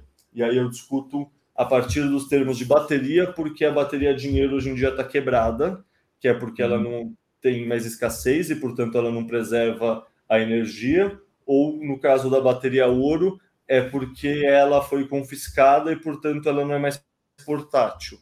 Ela não sendo portátil, uma bateria é um reservatório portátil de energia. Se você tira o portátil, deixa de ser uma bateria útil, então não importa mais. E aí você não, não anda de um lugar para outro com uma barra de ouro, não tem como. Exato. Provavelmente vai ser confiscado. É, portanto, deixou de ser portátil, não adianta mais como um reservatório portátil de energia, portanto, não é mais uma bateria dinheiro eficiente. Aí uhum. eu explico depois como a bateria Bitcoin é justamente uma bateria de dinheiro eficiente, explico sei lá, toda a questão da energia, como ela gasta menos energia que outros sistemas monetários. Explico, sei lá, no fundo, como o Bitcoin é o ativo mais ESG do mundo. Uhum. Isso é o que. Puta, e ainda tem toda a quarta parte, que é essas discussões mais abstratas de por que a gente tem esse viés anti-progresso, e aí falar de Thomas Malthus e falar do Una Bomber, e, não sei, ainda tem essa parte ainda precisa mais desenvolvimento, mas puta, no fundo essa é a tese que é minha favorita assim do mundo do Bitcoin hoje em dia. É realmente essa questão do Bitcoin e da energia e como isso vincula com o estágio de progresso da civilização humana. Estamos vivendo num período histórico, né? A gente está vivendo o, nasce, o nascimento do, do, de, de, uma revolução aí que a gente não a gente não tem ideia do que vai acontecer nos próximos dezenas e centenas de anos, mas que a gente está presenciando o nascimento dessa revolução nesse momento. É fantástico a gente estar tá vivendo isso. Né? É, puta, é um negócio que é aquela coisa, quando você está muito no zoom in, você não consegue ter essa noção de escala, né? E é muito doido. Mesmo, sei lá, eu tava, conversei com muitas pessoas agora que eu estava em El Salvador, como tem coisas que geram esse senso de humildade perante a grandeza. Tipo, pensar só mesmo no Satoshi Nakamoto sempre é um negócio que me causa essa sensação. Tipo, nossa, como uma pessoa só conseguiu gerar essa reação em cadeia, assim. E, tipo, sei lá, você pode achar que é um grupo e não uma pessoa, e tanto faz. A, tanto faz. O pensamento é o mesmo. Como esse pequeno grupo consegue gerar essa reação em cadeia que gera essa reestruturação no mundo como a gente conhece hoje em dia. A mensagem é, um é que importa. Não importa o mensageiro, nesse caso, não importa a mensagem. É, é. Me conta um pouquinho da tua, da, das tuas. Você fez, escreveu um artigo sobre isso, mas assim, é, pra, fazendo um, um, um apanhado, assim, tirando a, essência do que que você da tua ida para El Salvador, o que que tu pode assim dizer para a gente que foi mais mais interessante ou que mais te pegou, o que que foi mais legal? Puta, é, acho que eu vou primeiro falar sobre as coisas mais descritivas de lá, porque com certeza o pessoal vai perguntar e faz sentido falar. É, tá. é problemático o líder ser tão carismático e ter uma aprovação tão grande, e ter ah. o, o poder judiciário e grande parte, acho que 90% do legislativo junto com ele, e já uhum. mudou lei para reeleição, é problemático. Okay. Ao mesmo Sim. tempo, também é problemático que cerca de 90% das carteiras são Chivo, tá. e a Chivo ela é centralizada, ela tem alguns erros de funcionamento que você pode achar que é boa fé e que só tem três meses e ela acabou de ser feita. Você pode achar que, pô, daria para eles terem feito melhor, mas. Você vê problemas a médio prazo? Agora sim, dessa, disso aí ou não? Eu não tenho ideia. Assim, tem toda a questão de.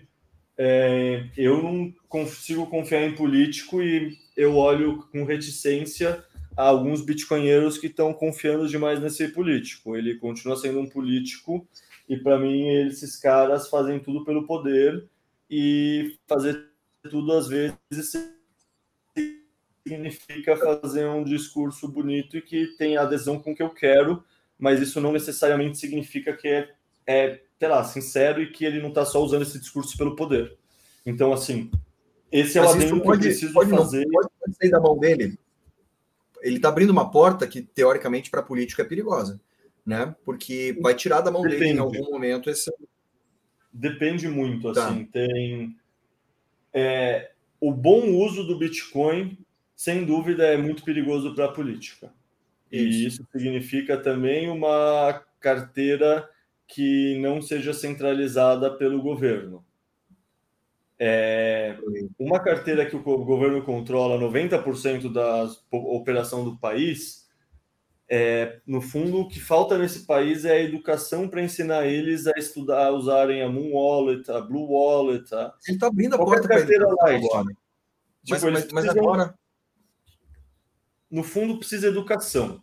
E assim, Sim, mas, mas como primeiro passo, ele está abrindo agora a porta para que as pessoas se informem. Tá certo que ele vai comandar, entre aspas, vamos ser advogado do diabo aqui, ele vai comandar, entre aspas, aí, grande parte da população ainda. Mas ele está abrindo uma curiosidade para um mundo absolutamente novo que pode sair sim da mão deles ou dos próximos políticos no futuro, né? Uh, ainda assim, é melhor do que, por exemplo, aqui no Brasil, em que, em que provavelmente o contato inicial das pessoas é via, via pirâmide.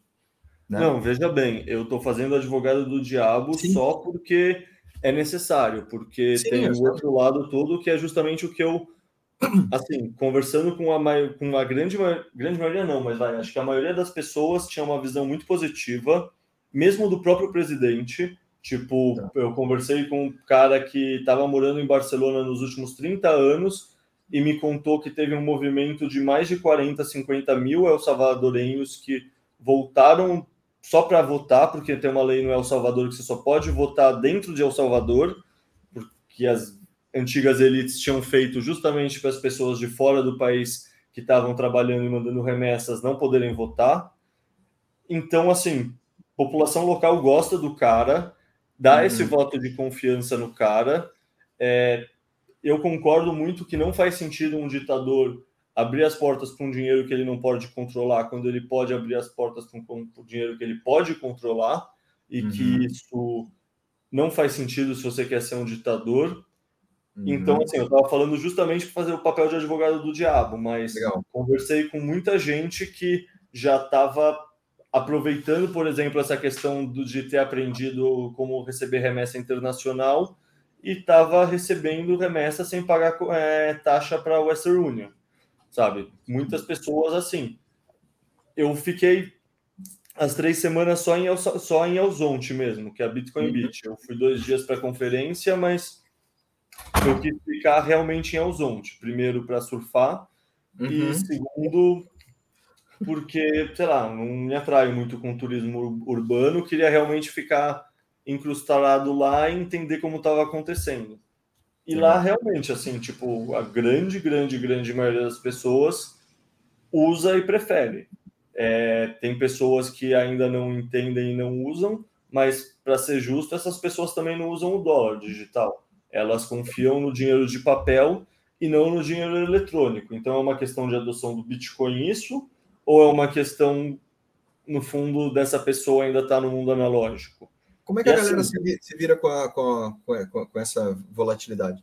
Lá, tô falando tu que estava lá na praia. Eles não ligam para isso? Cara, é, sinceramente, eu, isso nunca foi um problema com as pessoas que eu conversei, mas, tipo, pensa não. que de setembro até agora a volatilidade só foi para cima, né? Então, tipo, é, então, as, pessoas, as, pessoas, tendem a esquecer que volatilidade é para os dois lados. Tipo, Perfeito. eu já peguei uma queda de mais de ser 50 e poucos por cento do topo de 64 para 29, junto que o real caiu de 5,80 para 4,95. Então, assim, eu já peguei quedas de 65, 70%.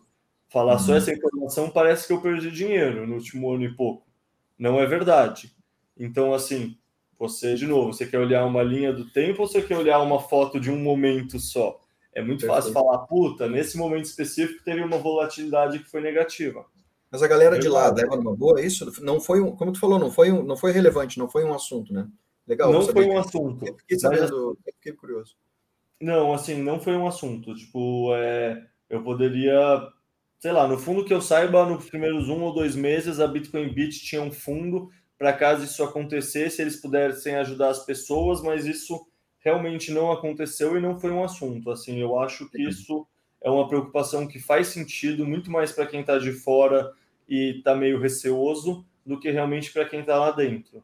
Tipo, talvez foi muita sorte pegar desde setembro até agora um mercado só de alta por causa da queda uhum. da, que é quando a China baniu e tudo mais. Uhum. Mas essa sorte aconteceu. Então, realmente foi um não problema até agora isso. Show. Enfim, isso foi a parte de El Salvador, assim, propriamente uhum. dito. Teve a parte da conferência também, que, puta, foi fantástica, assim, foi, puta, foi realmente muito legal conhecer as pessoas na vida real, sabe? Tipo, às vezes a gente fica muito no Twitter, fica muito vendo avatares e esquecem que tem pessoas por trás.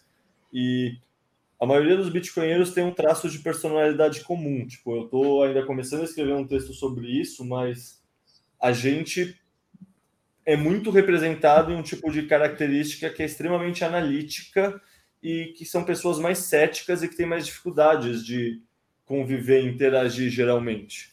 E quando você encontra muita gente que nem você, puta, tudo isso muda, assim, sabe? É realmente uma conexão instantânea. Você sabe que realmente você está numa tribo parecida com a sua, que compartilha os mesmos valores, entendem as mesmas referências. É um negócio assim.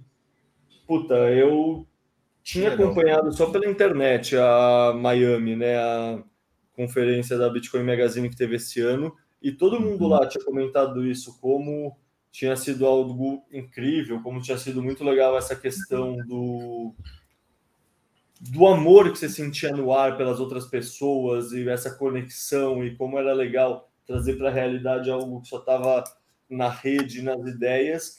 E tipo, puta, eu sempre fui uma pessoa meio cética, assim, eu achava que metade disso era meio bullshit, assim, meio autopromoção.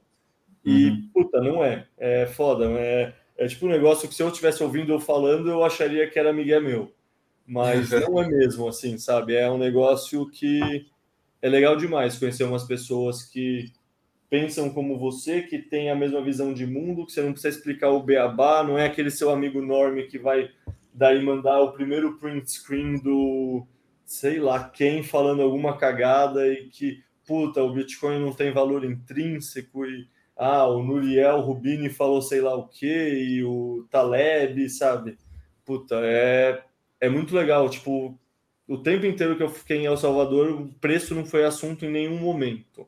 Mas ao uhum. mesmo tempo, em, sei lá, no meio de qualquer conversa, assim, do nada você está numa rodinha com a CEO da Lightning Labs ou com o CEO do Ibex Pay, sabe? Você está conversando com as pessoas e você nem sabe que a pessoa é famosa e a pessoa meio que nem se importa e está todo mundo conversando como se sabe, é um, é um ambiente que não tem segregação, assim, é todo mundo por igual e todo mundo por igual despido do seu ego e realmente muito mais pensando em, sei lá, colaborar, gerar valor e fazer o negócio acontecer.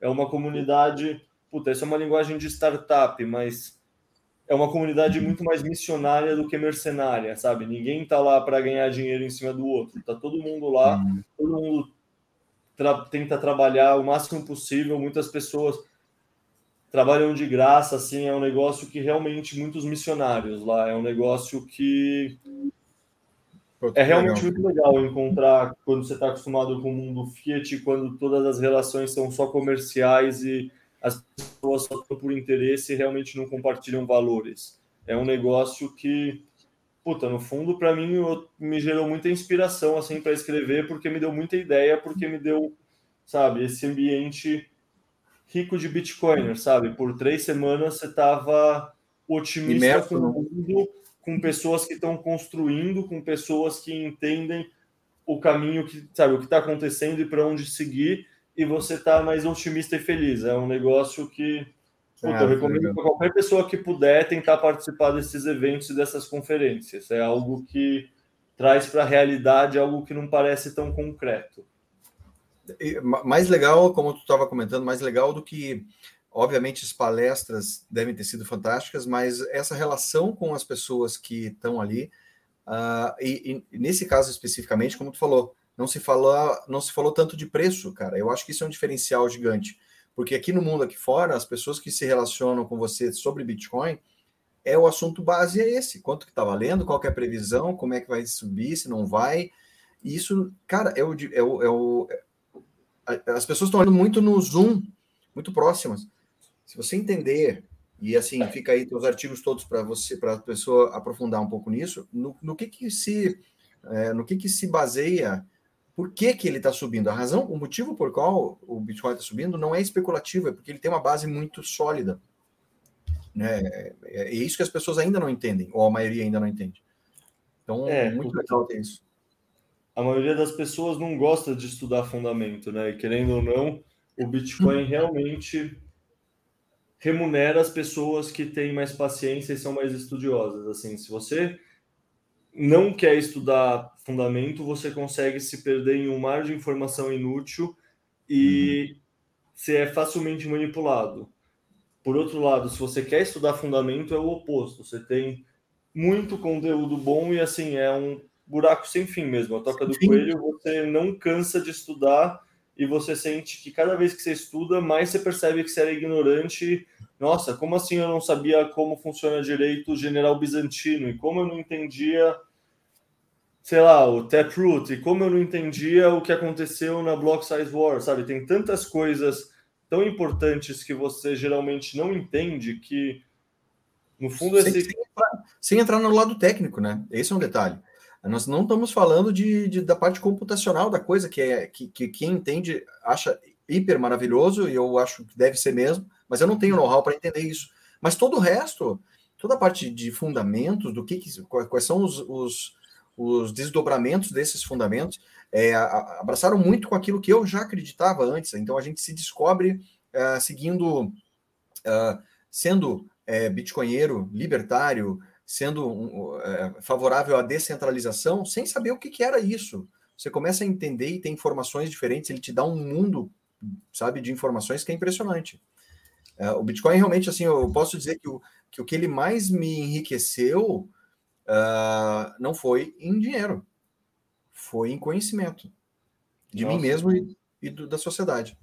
Tranquilamente, assim, com, puta, com toda certeza. Eu posso dizer tranquilamente que eu nunca me dediquei tanto na vida para estudar algo quanto esse último ano, assim, sei lá, no fundo, isso é até eu deveria não poder dizer isso por conta de mestrado ou doutorado, mas a verdade é que às vezes você estuda algo só porque você não sabe o que você está fazendo da vida e porque você quer fazer algo. Tipo, eu tinha um puta interesse intelectual e filosófico pelo quebra-cabeça que eu estava montando, mas numa ordem de grandeza muito menor do que o Bitcoin, sinceramente. O Bitcoin é realmente.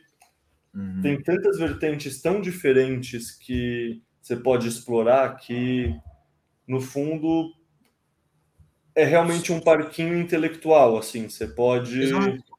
apontar e... sua intenção, sua vontade de estudo para onde você quiser, que tem ideias fascinantes e tem muitas pessoas para você estudar junto e para você conversar, é tipo um caminho sem fim, assim mesmo. Perfeito, perfeito. É, e assim, na, na teoria, pessoas, uh, e eu vou me colocar aqui junto contigo, uh, que estão dispostas ou estão encantadas com, os, com, com o estudo que, com essa mudança de paradigma que a gente que, que acontece na cabeça da gente quando a gente entende sobre Bitcoin, uh, o, o lado financeiro acaba sendo irrelevante. Volto a te falar, o hold, que é uma coisa que eu estou falando há tanto tempo, que a Kátia até, não sei se ela está aí ainda, mas é minha sócia no projeto hold, é, a gente, a gente, é, ele não é emocionante, ele não, não, não, não, não atrai público, ele não, ele não atrai centenas de milhares de pessoas, uh, não é um assunto é, midiático, não sabe, não atrai investidores, não dá lucro, mas é o para mim assim é o mais fascinante de todos. É você mudar a tua cabeça para guardar e pensar no futuro, é, é, é, sendo aquela coisa do mudar a, a, a preferência temporal, né? Então temos chão ainda para muita gente para mostrar ainda e muitas das pessoas que a gente vai mostrar não vão ver valor, felizmente.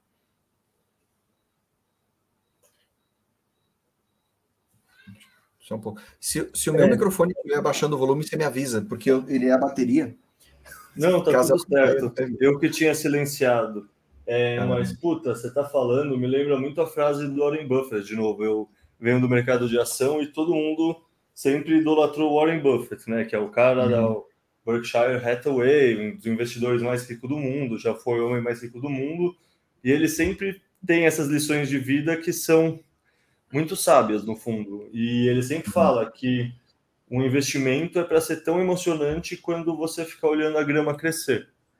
E isso é 100% verdade. Tipo, você não, você não quer ter emoção no seu investimento. Você quer ter uma coisa que você consegue entender a tese, é tranquila, e que você trabalha e você coloca o fruto do seu trabalho, o fruto do seu trabalho não vai perder valor, mas eu, uhum. no Bitcoin você não tem que estar tá querendo emoção a todo tempo. Você tem que estar tá querendo a imutabilidade, você tem que estar tá querendo o hold e essa preservação de patrimônio que ele gera, essa proteção contra o Estado e uhum. contra as pessoas roubando o seu tempo. Você tem que.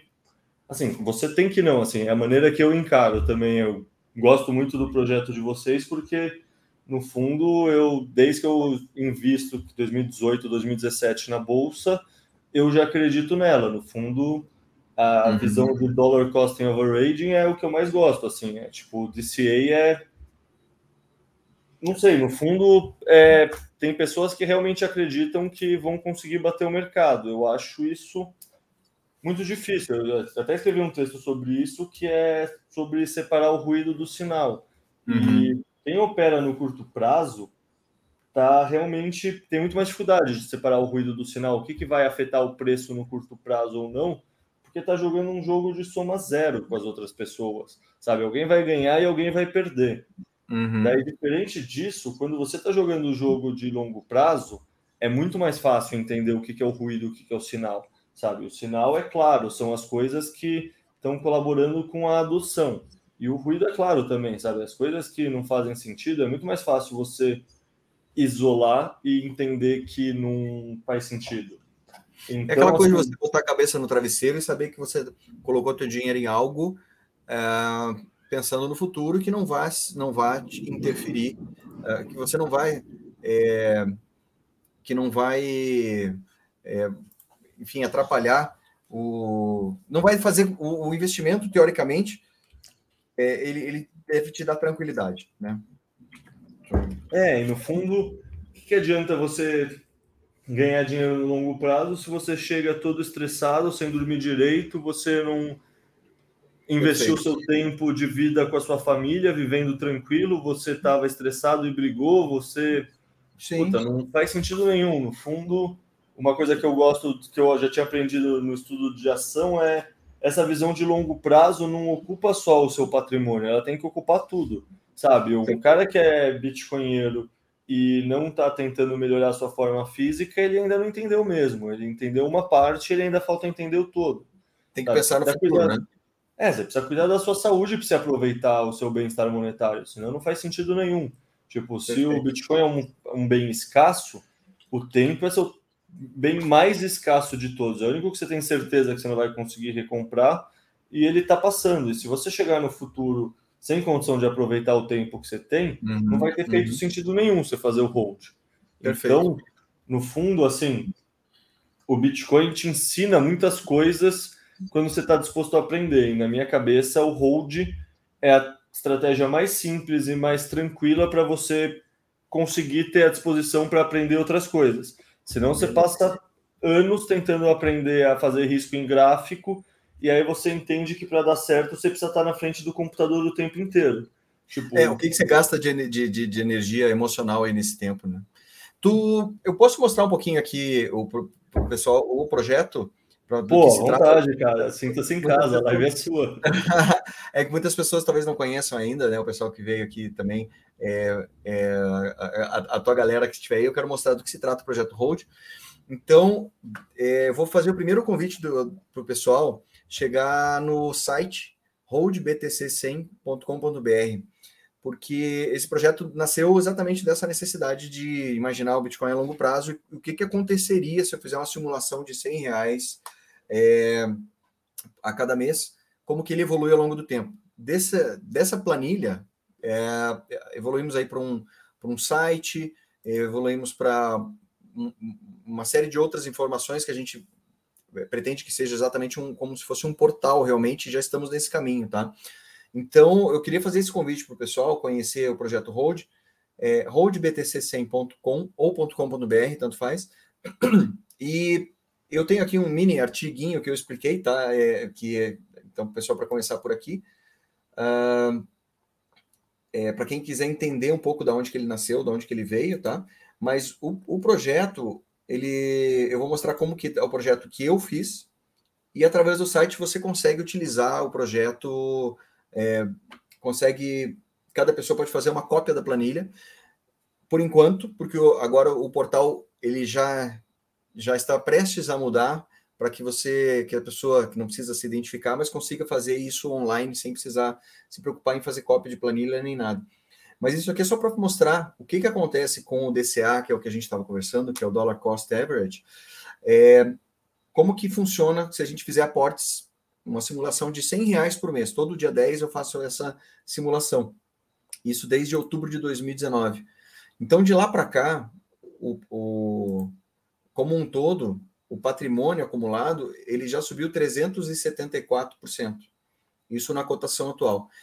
Essa planilha, é, eu vou mostrar daqui a pouquinho como é que é a, de cada pessoa, mas olha só, a primeira compra que eu fiz de 100 reais, a cotação foi 35 mil reais, né? E nós estamos, é, a cotação atual está em 326 mil reais, já chegamos a 360 e tantos mil reais. Então, aqueles 100 reais que eu depositei no dia 10 do 10, hoje já estão valendo praticamente mil reais, 900 e tantos reais. Então, a ideia é ir mostrando ao longo do tempo como que, como que o patrimônio vai evoluindo, fazendo preço médio. Deixa eu ver se eu tiro isso aqui. Tá? Fazendo o preço médio. Significa que esses 100 reais aqui, alguns deles vão valer mais, outros vão valer menos. Então, ó, tem um aqui de abril desse ano, que os 100 reais está valendo 95.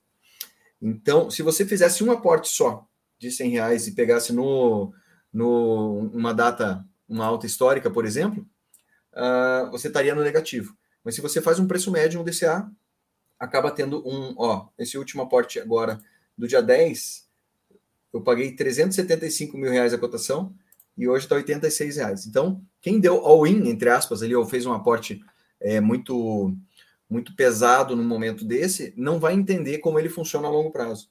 Então, o objetivo do projeto é esse: é mostrar como a coisa funciona a longo prazo.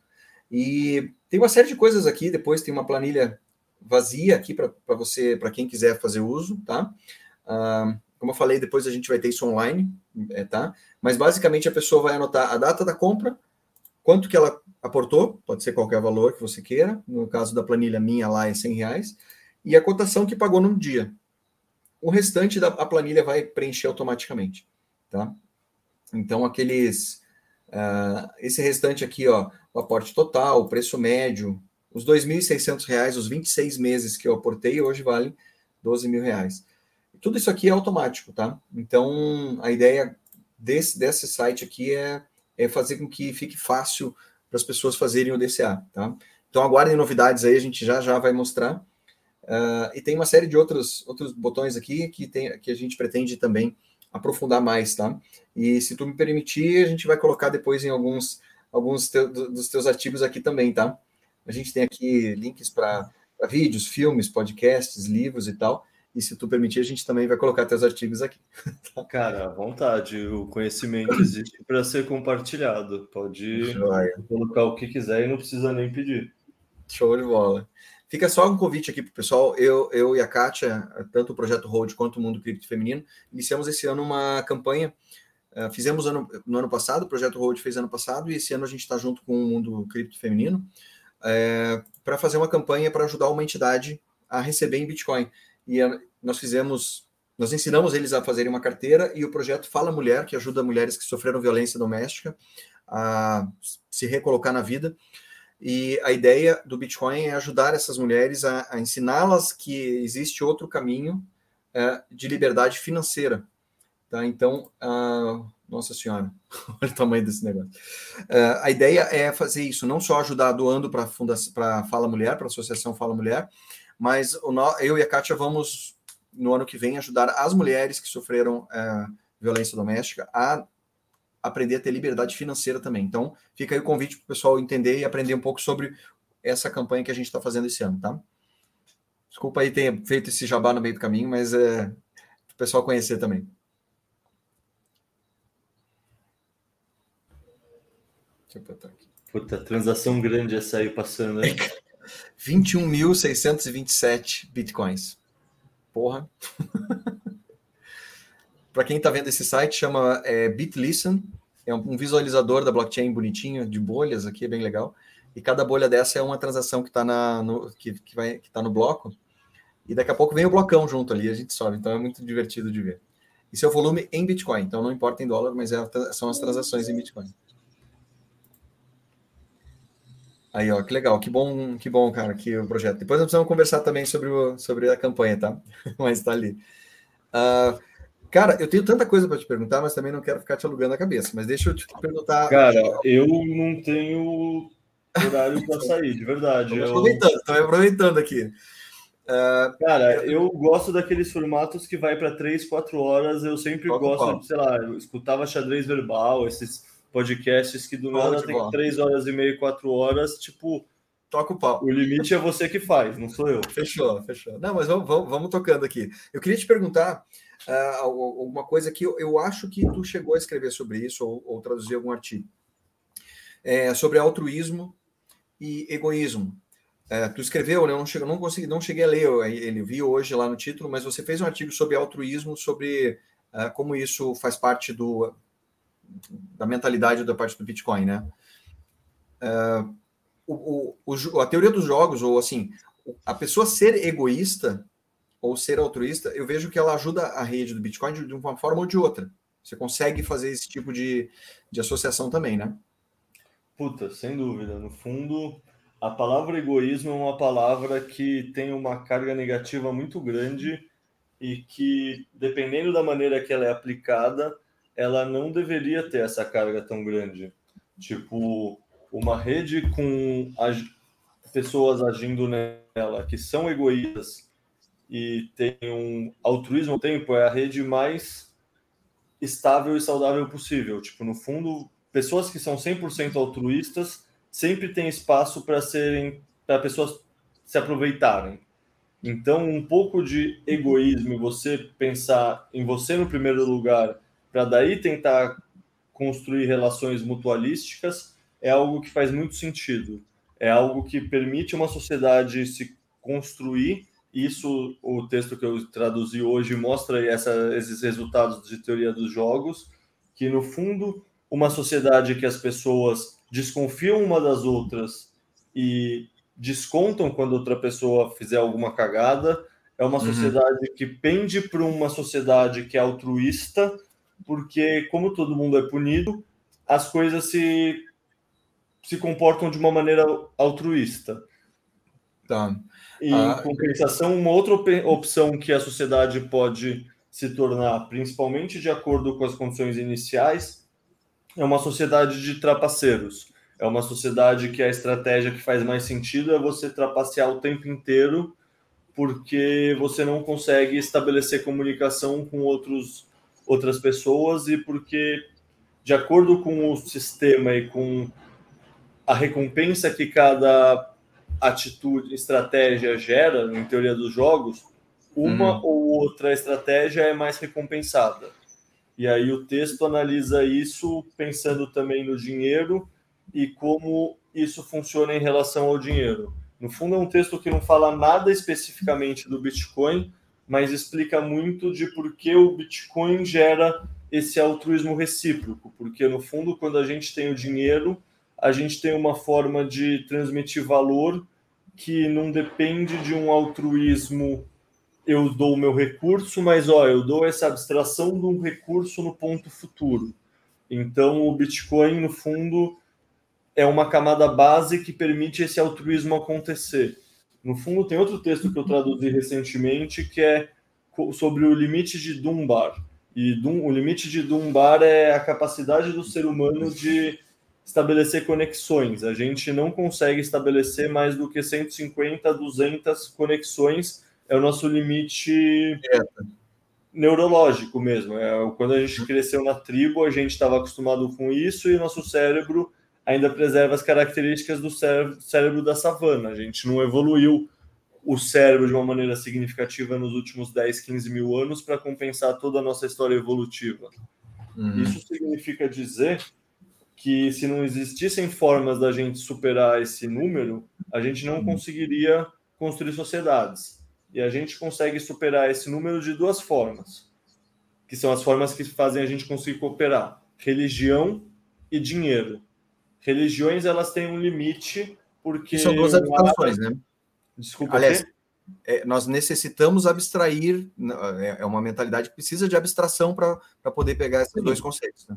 Sim, é, a gente precisa abstrair para conseguir justamente é, ter uma sensação de estamos lutando pela mesma causa e pelo bem comum, entre aspas, sabe? Se não tem essa capacidade de abstração, eu não tenho por que me sacrificar pela minha tribo, pelo uhum. bem maior do Deus da minha tribo, sendo que eu vou morrer. No fundo, as tribos que não tinham esse grau de abstração e essa crença compartilhada foram uhum. tribos que perderam a corrida evolutiva porque os membros não chegavam até as últimas consequências em alguma disputa.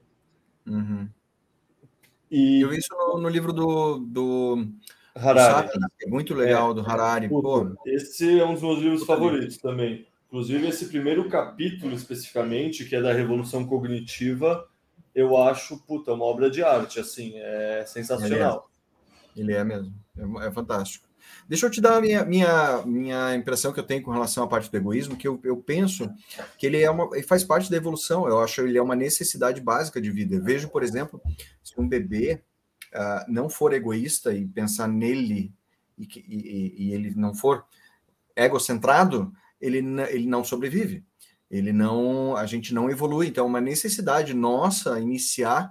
Uh, eu acho que o altruísmo é, um, é uma coisa que, que, que, que, demanda uma certa evolução. E falando em termos de economia aqui do Bitcoin, uh, o fato dele funcionar com o fator egoísmo uh, em alta, assim, ele, ele, ele depende também da mesma forma que o egoísmo, me, me mostra o quão jovens, o quão embrionários nós estamos ainda nessa parte econômica, né?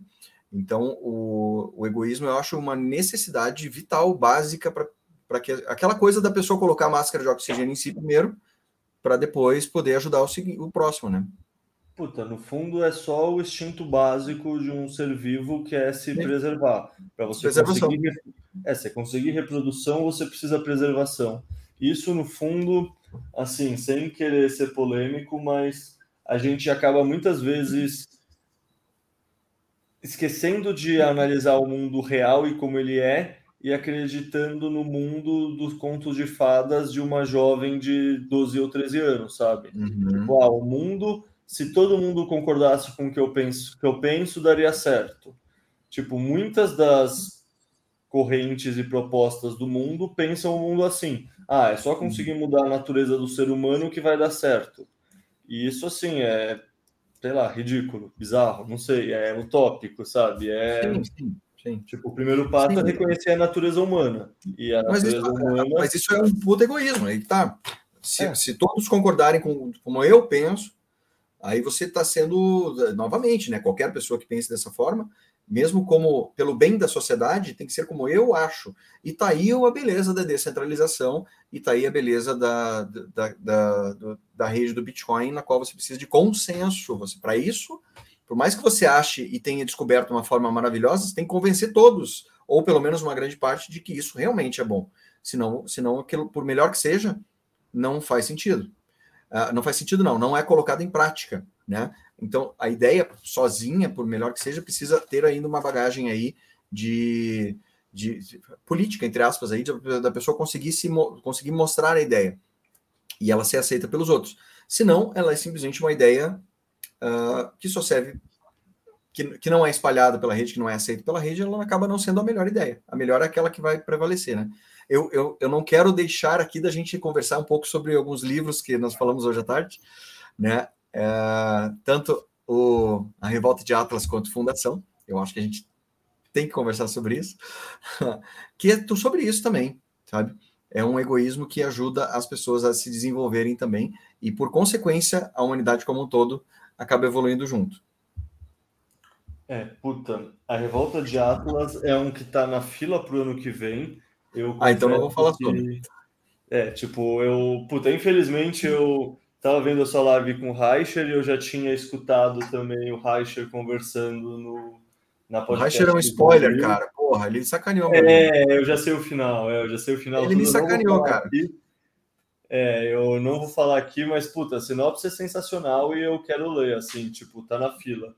Assim, mas eu te digo, ó, é, é, tá aí, o Ralf já tá a jogar. Eu te digo assim, o Reicher, porra, cara, para eu chegar é um livro de 1.200 páginas. Para eu chegar até onde o Reich já tinha me contado, foi mais da metade do livro. Eu falei, puta, cara, que sacanagem. É. A empolgação dele, ele acabou contando um spoiler. Mas, é, enfim, não vamos entrar na revolta de Atlas. É. Mas vamos para outro não, lado. Puta, mas eu gosto muito, assim, eu nunca, nunca li nada da, da autora, da Ayn Rand, mas, tipo, tudo que eu já vi em YouTube, em, sabe, análise do livro, hum. etc., eu me identifico 100%, porque no fundo, assim, eu sempre tive essa visão mais objetiva de mundo, porque eu sempre pensei no mundo de uma maneira científica e não de uma na maneira. No fundo, o Yuval Harari fala disso no livro dele, no Sapiens, que é que tem realidades objetivas, que são as realidades que o mundo, que a física descreve, tipo a força da gravidade, e uhum. tem as realidades intersubjetivas, que é o dinheiro, são os direitos humanos, são os países, as fronteiras. E no fundo a gente vive num mundo que é regido pelas realidades intersubjetivas. E eu uhum. sempre fui alguém que me baseava muito mais na realidade objetiva. Então, assim, isso como modus operandi, não foi escolha, sabe? Eu simplesmente uhum. nasci programado assim.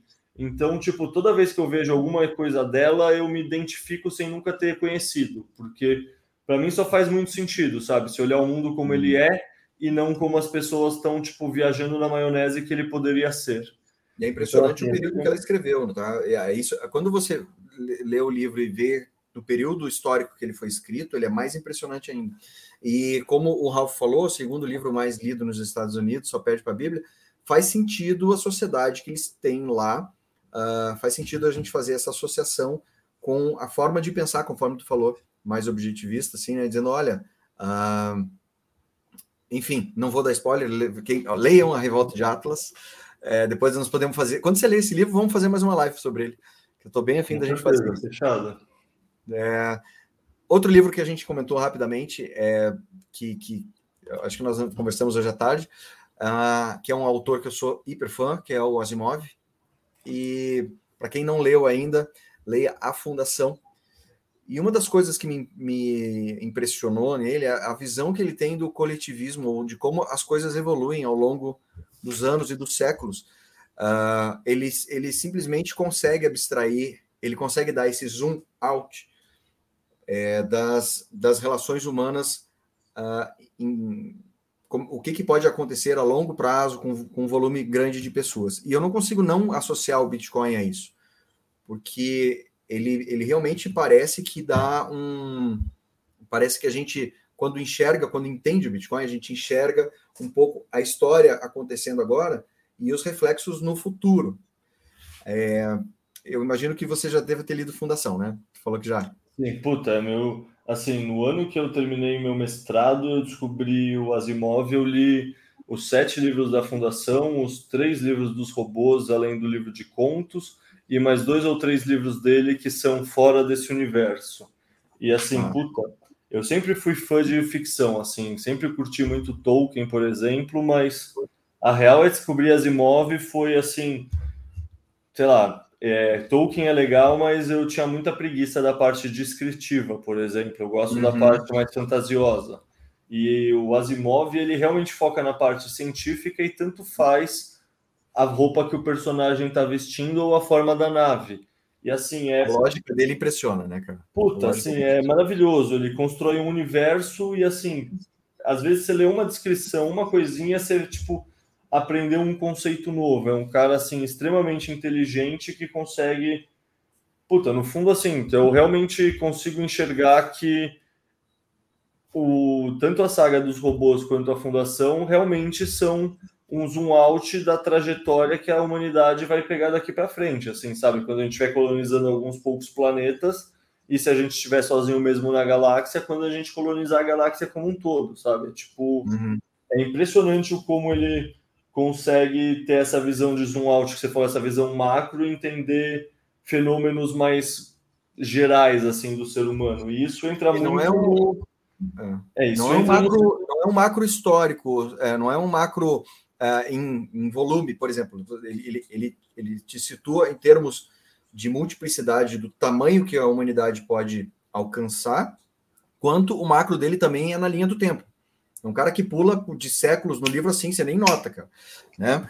É...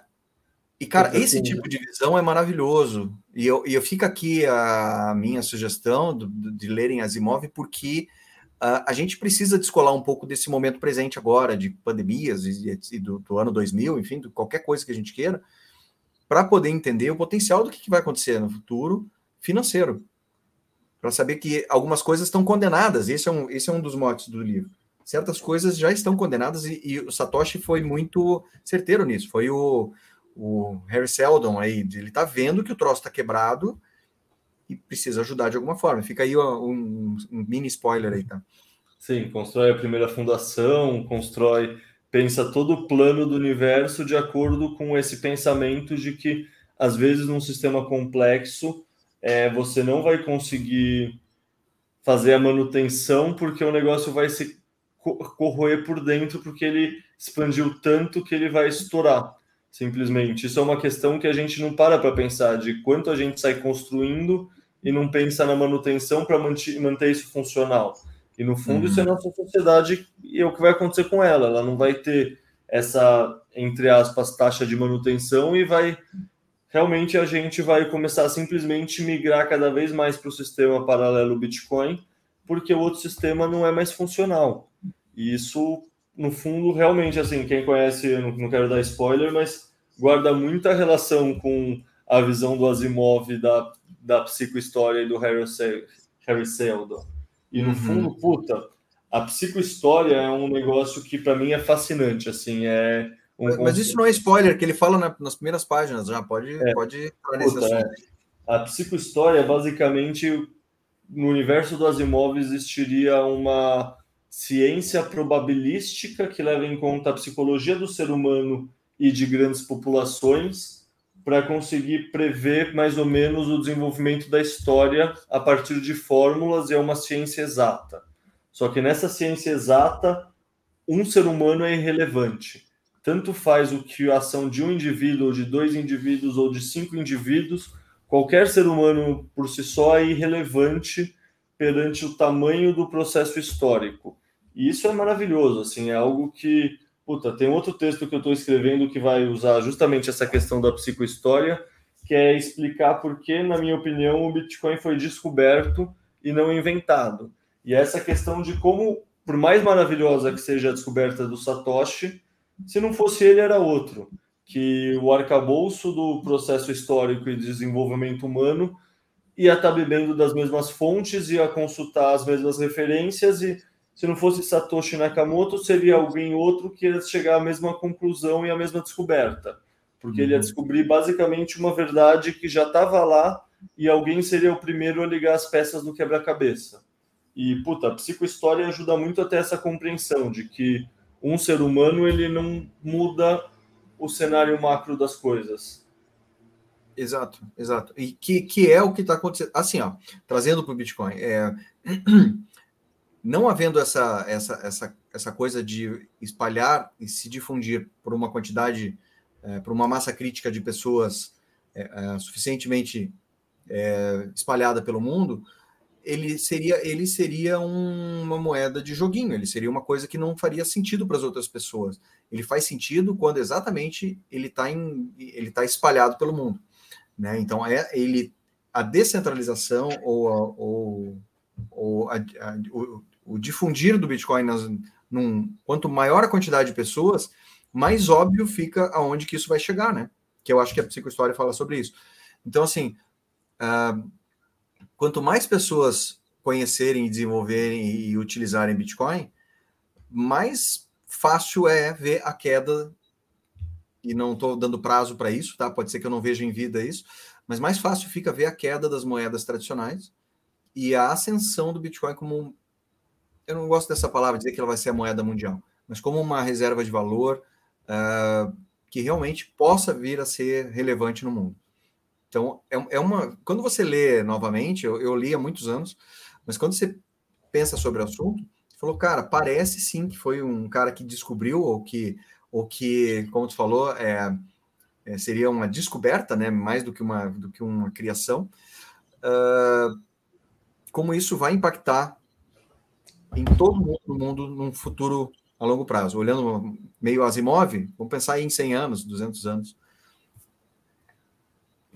É, puta, no fundo tem uma grande pergunta aí que é: será que o ser humano é capaz de realmente inventar alguma coisa? Porque tem um conceito na biologia evolutiva que é o possível adjacente, que é como a gente sempre consegue pensar a partir do momento que a gente já tem algumas peças desse quebra-cabeça. E no fundo, uhum. o que uhum. cada autor faz é ligar uma próxima peça nesse grande quebra-cabeça que já existia. Então a gente vai chamar essa peça nova que esse autor ligou de uma invenção ou é uma uhum. descoberta, porque basicamente essa peça estaria lá e se não fosse esse autor, seria outro autor que estaria eh, conectando essas peças de qualquer jeito. É dizer, ó, o, o homem o homem iria em algum momento voar com um objeto mais pesado que o ar? Em retrospecto, a gente olha, é óbvio que em algum momento alguém ia conseguir descobrir como fazer isso e isso mudaria o mundo. E foi o que aconteceu. Puta, né? na, na história da ciência isso é extremamente recorrente. Tipo, qualquer descoberta da ciência que você pensar vai ter mais de uma pessoa que estava trabalhando nela e que ligou elementos muito parecidos para chegar na mesma conclusão. Tipo, num texto que eu estou escrevendo agora, eu cito dois exemplos que são assim clássicos. Um é a invenção do cálculo, que tanto uhum. o Isaac Newton quanto um, eu acho que é austríaco, Leibniz, Leibniz, uma coisa assim, uhum. inventaram cálculo em momentos distintos, independentemente, porque eles tinham acesso ao mesmo acervo de conhecimento da humanidade, e o mesmo vale para o Darwin. Tipo, quando eu fui no colégio, a gente tinha aprendido que a teoria da evolução via seleção natural era do Darwin.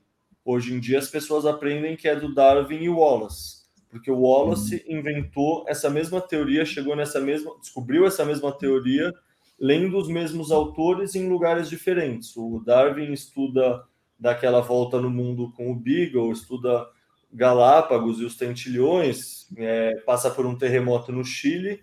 O Wallace estuda, é, eu acho que é a Malásia, é, é, no arquipélago da Malásia e também passam tempo no Amazonas. Eles olham lugares diferentes, eles têm acessos aos mesmos cientistas da época, que eram geólogos, o Charles uhum. Hutton hum. e o não, James Hutton e o Charles Leo, que eram dois caras que debatiam como as mudanças ocorriam de uma maneira uniforme num tempo muito longo, e isso era uhum. uma coisa nova para a época, porque na época o pessoal acreditava no dilúvio e na história bíblica de 10 mil anos. Uhum. Então, isso significava dizer que você conseguir pensar num tempo muito maior que 10 mil anos, abrir a porta para você conseguir pensar em um processo contínuo e complexo. Aí, tanto Darwin quanto Wallace ligam esse ponto com a teoria do Thomas Malthus, aquele cara que falava que os recursos são finitos e a população tende a crescer de uma maneira exponencial, os recursos não, portanto, vai faltar recursos no mundo. É, do, dois biólogos diferentes, lendo as mesmas fontes, estudando lugares diferentes, sabiam que essa teoria de como os, os bichos existem e mudam precisava ser adereçada, precisava ser melhorada essa teoria, e ligam as mesmas peças de, em momentos diferentes, com referências iguais, e chegam nas mesmas conclusões.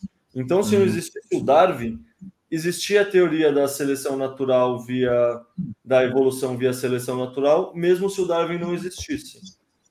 E o mesmo vale para o Satoshi, tipo, já existia o Adam Beck fazendo uma parte do protocolo, já existia o Nick Szabo fazendo outra, já existia o Ralph Finney. Então, se não existisse o Satoshi, existiria outra pessoa que teria feito a mesma ligação de acordo com as peças do quebra-cabeça que já existiam. Perfeito perfeito. É, é, é, fantástico olhar. É, volta lá o que o Elon Musk falou uma vez, ah, em retrospecto era inevitável. É isso aí. É, deixa, eu aproveitar, deixa eu aproveitar o teu Thomas Malthus aqui é, sobre limitação é, e vamos, vamos, tentar responder essa do João. Uh, se sozinho o Bitcoin consegue fomentar o mercado mundial, porque o mercado vai continuar crescendo e o Bitcoin é limitado. creio que seja isso, né? A tua pergunta. Uh, minha resposta é sim, tá? Sim, ele consegue porque ele é fracionável. Ele é uma moeda, ele é um, uma moeda fracionável que pode sim, a limita, ela não precisa inflacionar acima, ela não precisa ser criada a mais ou acompanhar o mercado. O mercado que acompanha a limitação dela. Eu não sei se você é, tem alguma forma mais mais didática aí do que a minha, porque eu, não, eu a minha é meio óbvio, mas é difícil eu, de explicar. Puta, a palavra fomentar eu não, não concordo muito, não entendo. Eu acho que assim, tudo que a gente usa dinheiro é só você transformar a cotação que você consegue encaixar no dinheiro do Bitcoin. que são os satoshis, que são os centavos, cada um Bitcoin, na verdade, são 100 milhões de satoshis. Então, uhum. na verdade, existem 21 milhões vezes 100 milhões de satoshis. É mais do que o suficiente para englobar todo toda a economia mundial, né? Toda a economia mundial. E mesmo se não fosse, no fundo tem uma coisa que muitas pessoas esquecem sobre o Bitcoin, é que ele é um dinheiro programável. Tipo, muitas pessoas falam, puta, e aí se vier um computador quântico e etc. Cara, se vier um computador quântico, essa tecnologia vai demorar para amadurecer e quando ela estiver amadurecendo, o Bitcoin é um dinheiro programável. Você consegue reestruturar o código de uma maneira que combata isso. Da mesma uhum. maneira, se por algum acaso o número de satoshis não fosse o suficiente, seria possível, teoricamente, programar ele para ter uma casa mais depois do zero e com isso tem mais espaço para caber toda a economia mundial. Eu que não acho que é já tem, né? Mas já tem, na é? segunda camada já tem. É, sim, no fundo isso assim, eu nunca parei para pensar a fundo porque eu considero irrelevante, eu nunca olhei muito para isso, mas é. que com certeza cabe toda a economia do mundo dentro do Bitcoin, cabe. É, o, pela, pela Lightning, você já consegue fracionar a Satoshi. Então não precisa nem mudar o protocolo base. Já Porra, não sabia disso. Pô, então... Não sabia, legal isso. É, já, já numa segunda camada já é possível. Aí a escassez está aí, ó, é isso mesmo. E o Bitcoin está tendo a oportunidade de se difundir pelo mundo, né? Ah, nesse momento que a gente está, a gente está é, o, o Bitcoin, pelo fato dele ser minerável, abre oportunidade dele sair das mãos de, de amigos de rei, porque diminui, aumenta a probabilidade dele se espalhar, né? Então, uh, as coisas que ficam na, por exemplo, os, os, satoshis que ficam na mão, que teoricamente algumas pessoas acham que ah, são em poucas mãos que estão, uh, eles vão acabar circulando em alguma forma, uh, vão acabar saindo dessas mãos e circulando pelo resto do mundo em algum momento. Então, uh, a não ser que a pessoa morra, perca e não queira mudar e tal, fazer o que Satoshi fez, né? Congelar e não transacionar mais. Mas fora isso, é, é, essa essa essa reserva de valor vai acabar se espalhando mais cedo ou mais tarde. Pode demorar, como eu falei, décadas, mas que isso vai acontecer, vai. É, puta, tem um. Não sei, as pessoas tendem a acreditar que é um problema existirem as baleias, mas uhum. no fundo as baleias são problemáticas no mundo fiat. No mundo fiat você consegue ter rendimento no seu dinheiro sem agregar valor. Isso é problemático. Tipo, uma baleia ela tem duas opções. Ou ela trabalha para ganhar mais satoshis, ou ela precisa uhum. ir vendendo satoshis para pagar o custo de vida dela. Ela uhum. não tem a opção ganhar satoshis mais baratos porque ela está mais perto da impressora de dinheiro. Exato. Exatamente. Isso si só torna o sistema inerentemente muito mais justo. Tipo, beleza, talvez o, a baleia Michael Saylor ou Max Kaiser tenham muito Bitcoin. Tá, mas o filho dele não vai ter essa vantagem absurda o resto da vida. Ele vai, se ele quiser ter um estilo de vida, ele vai precisar gastar esses vai usar, é, vai gastar. E com isso, os bitcoins estão sendo distribuídos para quem realmente está produzindo e gerando valor para a sociedade. Isso por si só já é uma diferença tão grande versus o sistema Fiat tradicional que é inerentemente muito mais justo assim. Perfeito, perfeito, é isso aí. É, é, não tem criação de novos e em algum momento ele, ele volta ao mercado, né? É basicamente isso. É, ele, ele acaba entrando no mercado. Então pode, pode demorar, mas que vai entrar no mercado vai. É. E os que não entrarem no mercado valorizam aqueles que estão circulando. É, é. quem morre, quem sofre um acidente de barco, no fundo está doando para todo mundo da todo mundo. rede, né? Tipo, Exatamente. se você cuidar mal do seu Bitcoin, você está doando o seu Bitcoin proporcional que isso representaria na base monetária como um todo para todos os outros pessoas da rede. Perfeito, perfeito. A mineração bota um freio, exatamente. Que se não, ah, por exemplo, no ouro, quem que minera ouro hoje em dia? São as baleias do ouro. É quem tem grana para ter uma minera para ir cavar tá a terra por aí.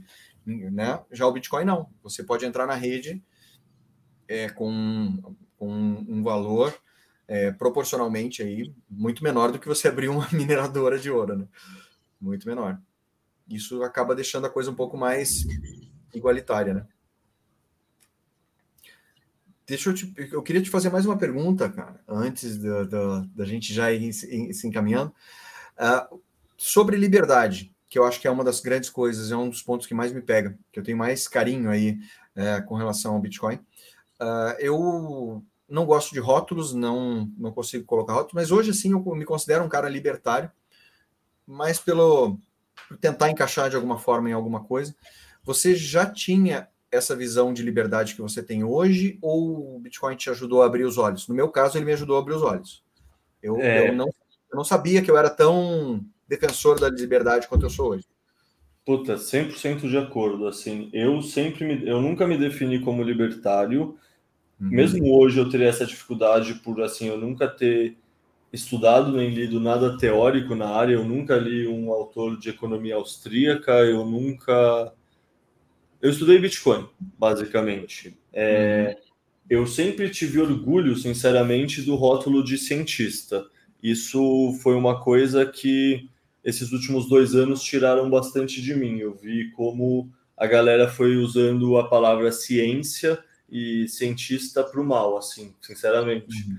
É, no fundo, a ciência é uma coisa que é muito parecida com o ethos dos bitcoinheiros. No fundo, o don't trust, verify é, não confia, verifica, é a premissa básica da ciência. Então, assim, você falar para você confiar na ciência é um paradoxo em duas palavras, sabe? Não faz sentido e é totalmente. Não importa se você confia ou não, se ela é ciência de verdade, não interessa.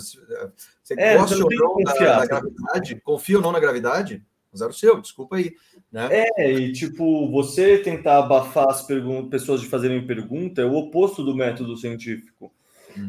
Tipo, Galileu se perguntou se a Terra realmente estava no centro do universo ou não. É, Copérnico também, eles foram ameaçados de ir para a fogueira. Tipo, o método científico é fazer pergunta e questionar o status quo.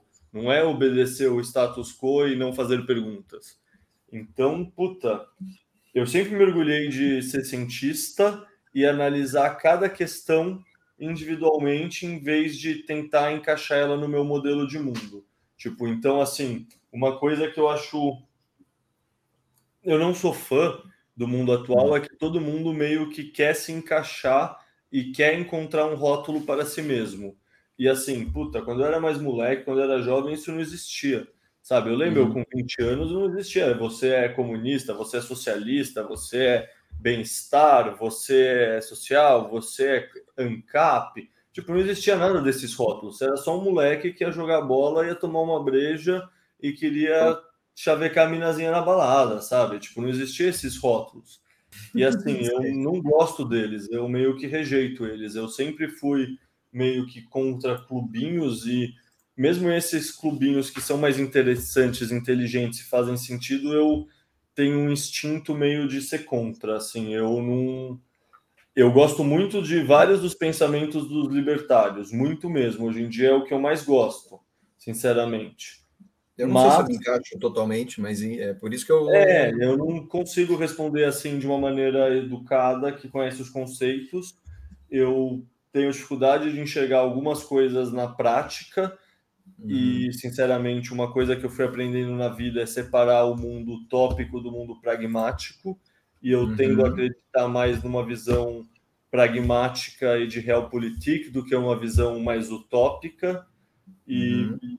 assim, eu, no fundo, eu prefiro não me definir e me reservo o direito de julgar cada, cada situação pela situação mesmo e manter o modelo aberto. Manter o modelo aberto é se chegarem fatos novos, eu mudo de opinião. Se eu me definir uhum. como anarquista, ou anarcocapitalista, ou comunista, ou capitalista, eu me fixei nisso. E agora eu vou estar mais comprometido ao rótulo que eu me dei do que a real uhum. e ser coerente com esse rótulo que eu me dei, do que realmente a, analisar a questão e entender o que, que eu penso dela.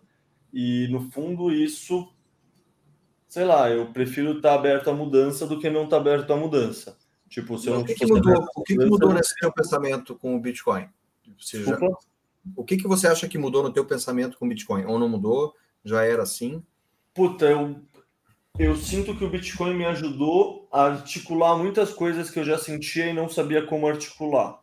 Tipo, eu já sentia que o capitalismo é mais correto que o comunismo, porque ele é uma aplicação da seleção natural aplicada ao dinheiro, que no fundo é como a nossa espécie troca recursos. Os macacos trocam frutas, a gente cria uma abstração que chama dinheiro, mas no fundo é uhum. é uma questão de administração de recursos. Então eu sempre entendi que sei lá, essa visão mais pragmática e objetiva do mundo eu já tinha, mas eu não entendia a importância do dinheiro nisso tudo. Então, assim, o Bitcoin me deu ferramentas e me deu compreensão do que, que essa, o que tudo isso, várias angústias minhas de vida significavam. Ele Entendi. me trouxe um modelo completo para encaixar várias peças que estavam soltas no quebra-cabeça para mim. Assim, ele com certeza ele me abriu muito olhos para muitas coisas, mas eu diria que ele mais encaixou em várias coisas que eu já acreditava do que eu necessariamente aprendi muitas coisas novas. Eu já tinha um puta instinto antissistema, eu já tinha essa questão de, sei lá como você quer chamar, se é liberdade ou não, mas para mim, assim, puta, o cara é gay, quer dar a bunda, puta, problema dele, eu não tenho nada a ver com isso. Tipo, eu se eu sou de uma família que sempre foi surfista, eu, sei lá, sou maconheiro desde que eu tenho 15 anos, eu sempre entendi como o Estado. Sei lá, ser maconheiro no Brasil é uma coisa que te ajuda muito a entender como tem leis que não fazem sentido e são imorais e é só uhum. bullshit, assim, é só uma mentirinha usada para ter controle. É uma, ferramenta, é, é uma ferramenta de controle, sim. É, assim, tipo, é só uma planta, sabe? Tem tanta coisa pior. Tipo, eu não fumo cigarro. Cigarro é tão pior, mata muito mais gente, é açúcar, é fast food, etc. Tem tantas coisas tão piores Sim. que, no fundo, não sei, no fundo é aquela história de que quanto mais você está num país injusto, mais fácil é você abrir o olho para isso. E para mim, o fato de outras coisas pretéritas da vida já me deixavam muito sabe, eu já tinha uma desconfiança do Estado, eu já achava tudo bullshit, eu só não sabia articular isso, porque eu nunca tinha tentado entender o que é dinheiro. E essa uhum. pergunta do que é dinheiro é, no fundo, é essa coisa. Quando você está na academia, nas esquerdas. Essa é a pílula, na... né? Quando, quando entra nessa. É. Isso que vira tudo. No fundo, você é. deixa de ver o dinheiro como algo negativo para entender que o dinheiro é a camada base de comunicação da humanidade, é o que permite você colaborar com o um amiguinho porque você consegue transmitir valor com ele. Tipo, essa compreensão do dinheiro como algo positivo e não algo negativo, eu acho que é a principal coisa que o Bitcoin me trouxe. E, puta, verbalizar de uma maneira mais legal também a questão de prova de trabalho. Que, assim, Sim. a gente vê muito preconceito à palavra meritocracia, e eu entendo que no mundo Fiat tem os cantilionários e faz sentido um certo preconceito e uma certa ressalva a essa palavra.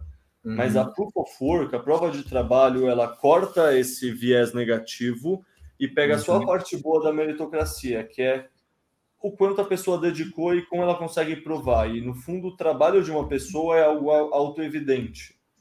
E isso é um conceito que, assim, no mundo moderno foi muito perdido. A gente realmente perdeu a noção de que o trabalho que enobrece a alma, que fortalece o caráter, etc. A gente realmente, desde os anos 70, a gente perdeu essa noção de que você precisa gerar valor para ganhar dinheiro, você precisa fazer algo conectado ao mundo real. É uma coisa que, no fundo, sei lá, tipo, a gente estava falando de ciências humanas no comecinho dessa live, uhum. e é paralelo nos anos 70 também que rola esse movimento que começa no pós-modernismo, numa corrente filosófica com puta, é, Foucault e etc., e no fundo, o que, que esses caras fazem é basicamente um grande exercício de sofismo.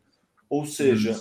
não existe mais uma verdade. Existem opiniões, existem retóricas, e se você argumentar bem, tudo pode ser e nada precisa ser, e dá para ressignificar tudo e via palavras e tentando moldar o mundo. E isso faz sentido no mundo intersubjetivo. E o Bitcoin ajuda a estourar essa percepção das pessoas e ajuda a mostrar que sim existem verdades objetivas que são mais fortes do que verdades intersubjetivas e que uma opinião bem construída é mais fraca que uma verdade e ela ajuda a gente a trazer a gente de volta para essa valorização da verdade e não de opiniões e de retóricas. Sabe aquela coisa que as pessoas meio que sei lá, a palavra duplo pensar, que a pessoa está fazendo a propaganda no Instagram e ela sabe que ela está falando bullshit, mas ela acha que ela precisa fazer assim.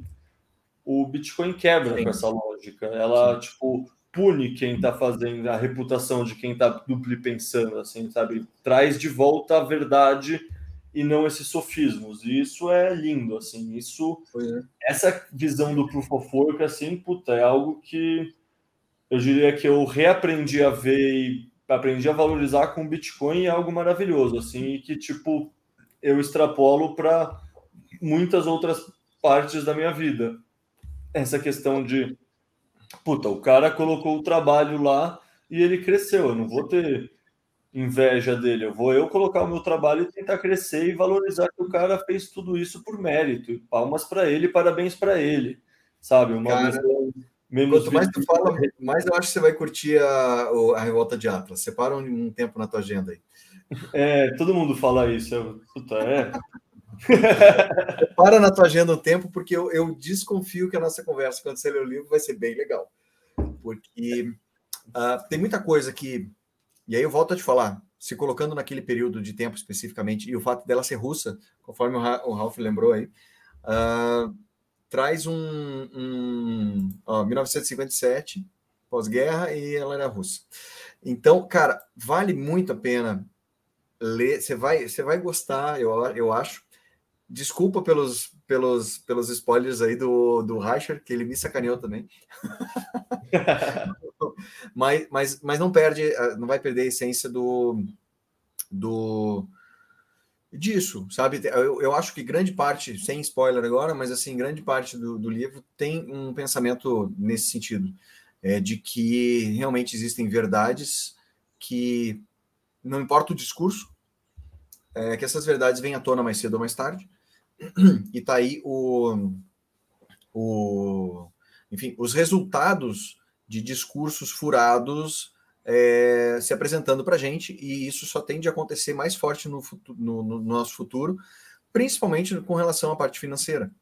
Então, e aí vai se, naturalmente, vai se destacar aqu, aquilo que é a verdade matemática, segundo o meu pensamento, né? Vai acabar se destacando frente a esses discursos furados.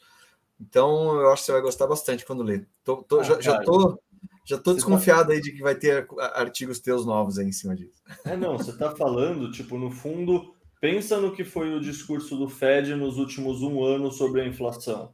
Uhum. No fundo, assim, se você não é Bitcoiner, você está sendo chamado de palhaço. Tipo, Isso. ah, não, a, transição, a, trans, a inflação é transitória, a inflação é transitória, a inflação é transitória. Ah, não, é, não era transitória, foi mal. Agora que eu ganhei o meu segundo mandato, eu posso falar a verdade, não é transitória, não. Na verdade, ela veio para ficar e a gente está imprimindo dinheiro. Tipo... Mas é, é, exatamente. A questão do discurso, uh, de, do, do, do, que se fala e do que é, é, é uma coisa que chama atenção no, no, livro. Eu acho que isso é uma das coisas que vai, vai te agradar. Uh, ah, sim, o Ralph botou mais uma dica. Sim, esse livro é, é, é clássico. É, George Orwell, né? Em 1984, bota aí também 84? É, né? 1984. É, nem entra nesse. nesse é, e outro que chama também que é Admirável Mundo Novo, fica aí a, a, a dica para a gente enxergar a sociedade de uma forma de como se é, sabe aquela coisa o futuro do passado como que se como que no passado se viu o futuro uh, é, 1984 é, esses livros aí todos têm um pouco disso sabe de como que com aquelas informações do passado a gente fazia uma previsão do que, que vinha a ser o futuro é, com relação à sociedade. Acho que fica aí as dicas de todo mundo, porque são puta livros, vale a pena. Puta, deixa eu dar mais uma. Que... Mais Bota uma aí. Tem um escritor russo, que eu não lembro o nome, que eu li no colégio, que escreveu hum. uma dessas primeiras distopias coletivas, hum. que é o Nós, chama. É, Nós? Nós. Parece... Cara, Você conhece? Eu, eu, eu tenho um cara que eu seguia, faz um tempo que eu não sigo, que chama Ler é Verbo. E esse cara, ele, ele faz, fazia resumos de livros, e fica aí, eu, eu não sei porque que eu não sigo mais, faz tempo já, porque eu não, não tenho visto. E ele fez um resumo, um, um, uma sinopse, um resumo, uma análise dele sobre esse livro, e ele falou que tinha sido um dos livros de ficção mais impressionantes que ele leu. E eu falei, porra, tem que ler esse livro. E ficou na minha cabeça e nunca mais fui atrás. Agora você me falou de novo. Puta, esse livro, assim, é dos primeiros de distopia e, sei lá, tanto Admirável Mundo Novo quanto 1984 são clássicos e são clássicos com motivos. Uhum. Mas é isso, nós tem tantos motivos quantos e não é tão conhecido. E é um é, desses que, puta que pariu, assim, você lê e é de arrepiar, sabe? É também, tipo, no, na Rússia, na época do comunismo, o pessoal escrevendo via metáfora sobre essa distopia, puta, é um puta livro, assim, é uma ficção, assim, fenomenal. Cara, eu vou... Eu tô, eu tô, eu tô colocando aqui alguns dos, dos links dos, dos, dos teus artigos. É, eu estou fazendo post no Twitter. Não estou te marcando agora para a gente não perder tempo com isso. Não, Mas eu quero, eu quero registrar isso aqui, por isso eu estou botando no Twitter. Fica aqui, uh, ah, para quem tiver Twitter aqui da galera, uh, ah, para ver, para seguir o meu Twitter também e o do, do Pudim porque eu estou postando ali, vai estar tá meio fora de contexto para quem está me seguindo, porque simplesmente são os links, mas já vale a pena. E está ali para, além de guardar para eu ler, fica aqui o meu. fica aqui o meu. Só para dizer onde é que estão os links agora, mas eu vou colocar na descrição do vídeo. Eu tenho medo de editar o vídeo enquanto a gente está gravando e dar alguma cagada qualquer. Então, eu vou colocar no Twitter por essa razão também, tá? Tá postado aqui no, no Twitter. Pronto. Aí depois eu coloco na descrição, tá? Eu vou deixar aqui junto. Deixa eu ver só aqui, tem mais comentários da galera aqui. Falaram ah, sobre o padrão Bitcoin também, que puta, maravilhoso. Esse é um Esse livro. É o nome do autor? É do Saifadin, né? Saifadin Emus. Não, mas o Ralph colocou ali do. do... Olha lá. Ah, esse é o nome, só para saber, Ralf, é o nome do livro ou o nome do autor do Nós que tu colocou? Eu acho que é o autor do Nós, esse aí. Jenny. Sei lá. É. Não, eu não sei. Então, Ralf, só coloca aqui no comentário se esse, esse Ivegveni é o nome de algum livro novo que está falando ou se é o nome do autor, tá? É, ah, esse do Nós, tá aqui. Fechou. Escrito na década de 20? Puta merda. Caraca. É, puta, é dessas pessoas que viram longe, assim, é, é bem anterior aos outros, assim, é realmente o começo, assim, dessa desse gênero, vamos chamar assim, de distopia de ficção. Eu acho que nós temos uma lista aqui de sugestões de autores ali. Ayn Rand, Isaac Asimov, eu, eu olha, indicação máxima aí para todo mundo. Uh, esse nós não li, mas fica aqui o registro. E os do George Orwell aí, né? 1984, Revolução dos Bichos. Uh, puta, cara, aí o, e o Aldous Huxley também, do Admirável Mundo Novo.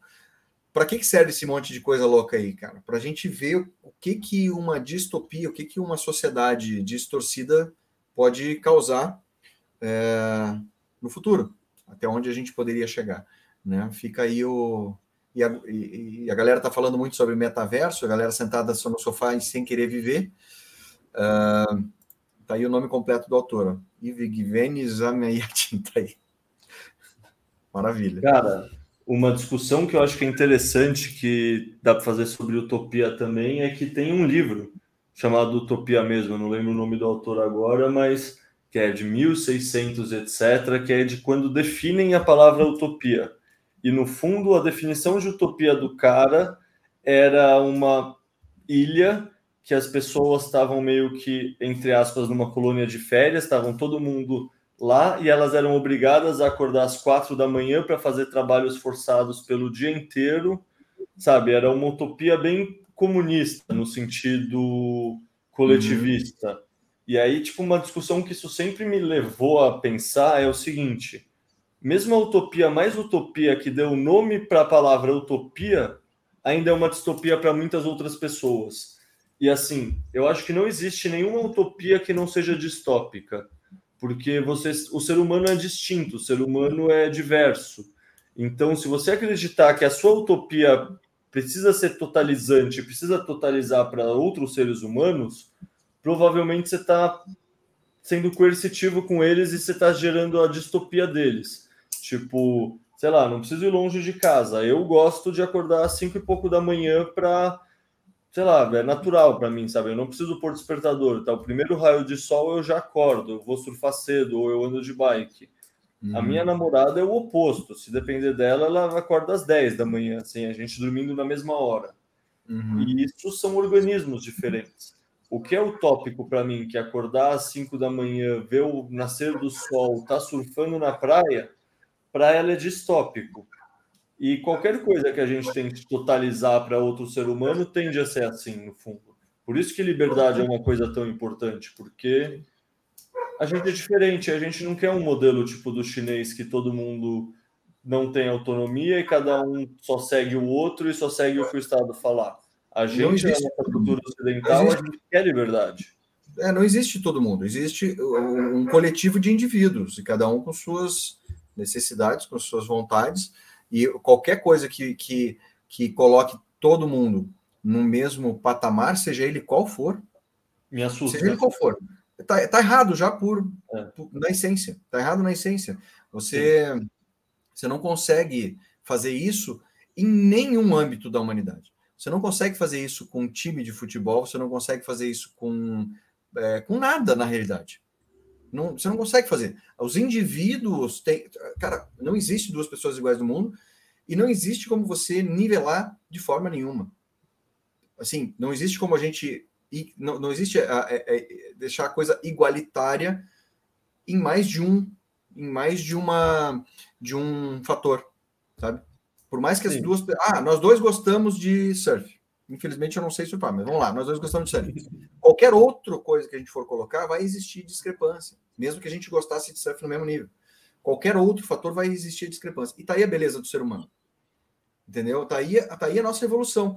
Uh, fica aqui um, um convite. Eu estou assistindo a, a, a, a, Fundação do Asimov e tem um. Não sei se eu posso dar spoiler aqui, mas tem. Que já no primeiro capítulo já mostra também. Tem uma coisa que não tem no livro, que tem no seriado, que eu achei muito interessante, que uh, para representar a, o Império, e você imaginar que isso vai ocorrer ao longo de. que o Asimov dá esses pulos de centenas de anos e décadas? Como é que você pega um personagem e mantém nesse. Né? O Império é, é formado por três pessoas, são três clones. É uma criança, um adulto e um velho.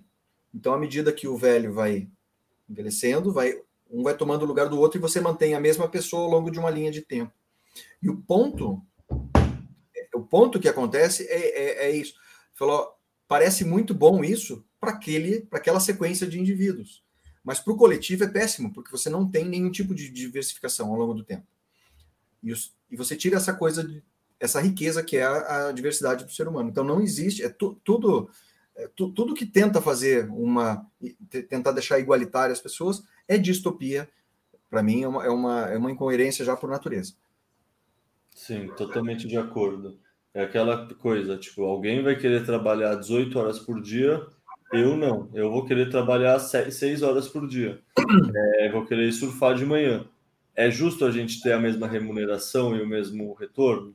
Não é. E ao mesmo tempo, qualquer pessoa vai ser diferente de outra pessoa e no fundo é uma ingenuidade muito infantil acreditar em igualdade. É daquelas coisas que é, é legal. Fantasia, é uma fantasia, é uma fantasia de uma é é bonito no plano das ideias, mas na prática não existe. Na prática, você quer o Neymar jogando no seu time e não o Carlinhos Bala. Ai, mas igualdade, dá uma chance para todos os atacantes. Não, você é. quer o melhor atacante no seu time. Claro. Exatamente, exatamente. E isso serve para qualquer coisa. Qualquer tentativa de fazer diferente, no mínimo, vai ser frustrada ou pela, pelo autor ou pelos, pelas vítimas dele, seja lá qual for. No mínimo, vai ser frustrado. E o tempo vai mostrar isso, né? Tá aí mais uma, mais uma coisa que, que, que acaba que o Bitcoin nivela nesse sentido. Faz com que, que a, igual, a igualdade permaneça. Sim, mas não mas, mas não entre as pessoas. Ela permite que pessoas de qualquer tipo de pessoa tenha mesmo, o mesmo acesso. O resto fica com cada um. Né? É, é importante as pessoas voltarem para a realidade de que você precisa ter prova de trabalho para você colher benefícios, né? Não é tipo, ah, eu quero porque eu me sinto injustiçado de não ter. Ah, é, eu quero, então eu batalho, eu corro atrás, eu trabalho e daí eu tenho. O senso de injustiça não é o que faz a justiça acontecer. O senso de injustiça é a gasolina que te move e te faz trabalhar. É esse trabalho que faz você agregar valor e faz as coisas acontecerem. Tipo, hoje em dia virou um mérito você se sentir ofendido. Eu vi um meme esses dias que é genial, que é tipo um pai falando com o filho: Não, filho, qual é a palavra mágica? E aí o filho não está respondendo obrigado ou por favor, ele está respondendo: Eu estou ofendido. E isso é um retrato da sociedade atual, assim, tipo, se você está ofendido com alguma coisa, você tem poderes mágicos, você pode cancelar todo mundo e, ah, já que você está ofendido, você deve estar tá certo. Pode tudo. Isso, assim, é ridículo.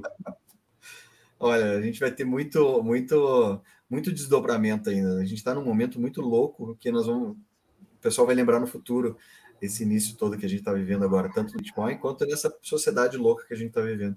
Mas fica, é, eu fico muito curioso de imaginar isso ao longo dos, das décadas e séculos aí na frente. É, não vamos viver para isso, mas que a gente está vivendo um momento histórico, tá? Eu, eu acho isso maravilhoso, estar vivendo isso.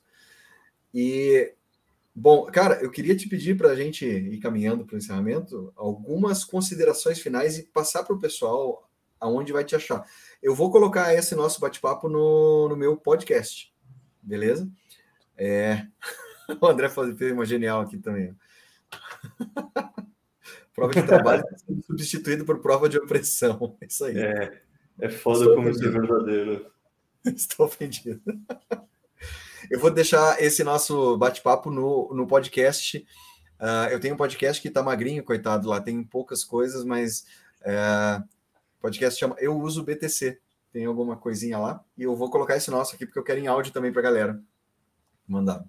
Bom, beleza. Bom, consideração final eu não sei. No fundo, a gente acho que falou de tudo, falou de vários textos que eu adoro que eu fiz, tipo, no fundo essa questão qualitativa de Bitcoin ser a melhor empresa do mundo foi um modelo mental que para mim foi fascinante. Daí, tipo, o modelo mental de bateria é um modelo que me atrai muito. Tipo, sei lá, no fundo a gente conversou de tudo que eu penso assim que faria sentido como consideração. Então, Show. acho que é só, puta, Leiam os textos, por favor, galera. É, no Leiam. fundo, assim, eu diria que eu, os textos autorais eu tenho um puta carinho, são muito bons, mas, assim, muitas das ideias que eu coloco lá eu acabo aprendendo também nas traduções. Então, Show. leiam todos, assim, tipo, impossível, deve ter mais de 70, 70 e poucos textos, contando tradução e texto autoral, é, tem bastante. É, por favor, que é, eu queria estudar é. e eu, sei lá, cada texto mas, que eu consegue... Ler, expor isso de uma forma muito legal. Eu quero achar um aplicativo, alguma coisa assim, que pegue esses PDFs e leia para mim, para poder escutar no som e tal. Né? Às vezes, quando a gente não tem tempo, esse é uma... o podcast ele é legal por causa disso. Né? A gente bota, bota consegue ouvir enquanto está tá num momento como, por exemplo, guiando no trânsito e tal. É, então, por enquanto, o, no fundo, eu estou aqui como explica Bitcoin barra pudim, mas a ideia é que o Pudim é meu avatar, eu quero continuar como autor como Pudim, e uhum. por enquanto Explica Bitcoin ainda está só comigo. Mas idealmente, com o tempo, a ideia é que os textos terão narração e terão Olha. tanto vídeo no YouTube quanto podcast na forma de áudio, né? Isso é cenas dos próximos capítulos, ainda não, não tem nada pronto, mas a ideia já existe, agora está sendo começar a pensar como fazer.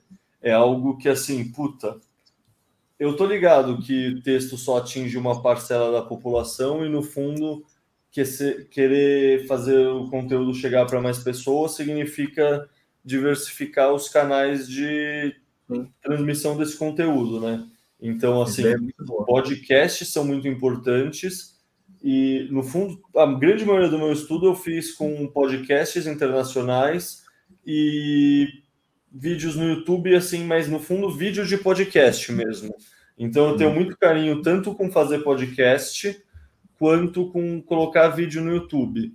Eu uhum. sempre estudei muito pela internet, pelo YouTube, eu tô ligado que, puta, conhecimento compartilhado é é muito importante, assim, sabe? Tipo, tanto é que, no fundo, a gente conversou pouco sobre isso, mas é, eu escolhi fazer o Explica Bitcoin como um projeto de tradução justamente porque, assim, é impressionante a diferença de conteúdo que existe em inglês do que para português. A gente é o primo pobre, assim, do mundo, como acesso a conhecimento. Então, querer trazer mais conhecimento para o português é é algo que com certeza quanto mais pessoas estiverem fazendo, mais vai ajudar e uhum. que o Coreia faz, eu estou fazendo, é algo que, puta, eu acho Show, que tem um valor muito grande, assim, e é muito legal começar a ver que vai tendo essas respostas, porque realmente tem esse valor, sabe? Tipo, tem muita gente que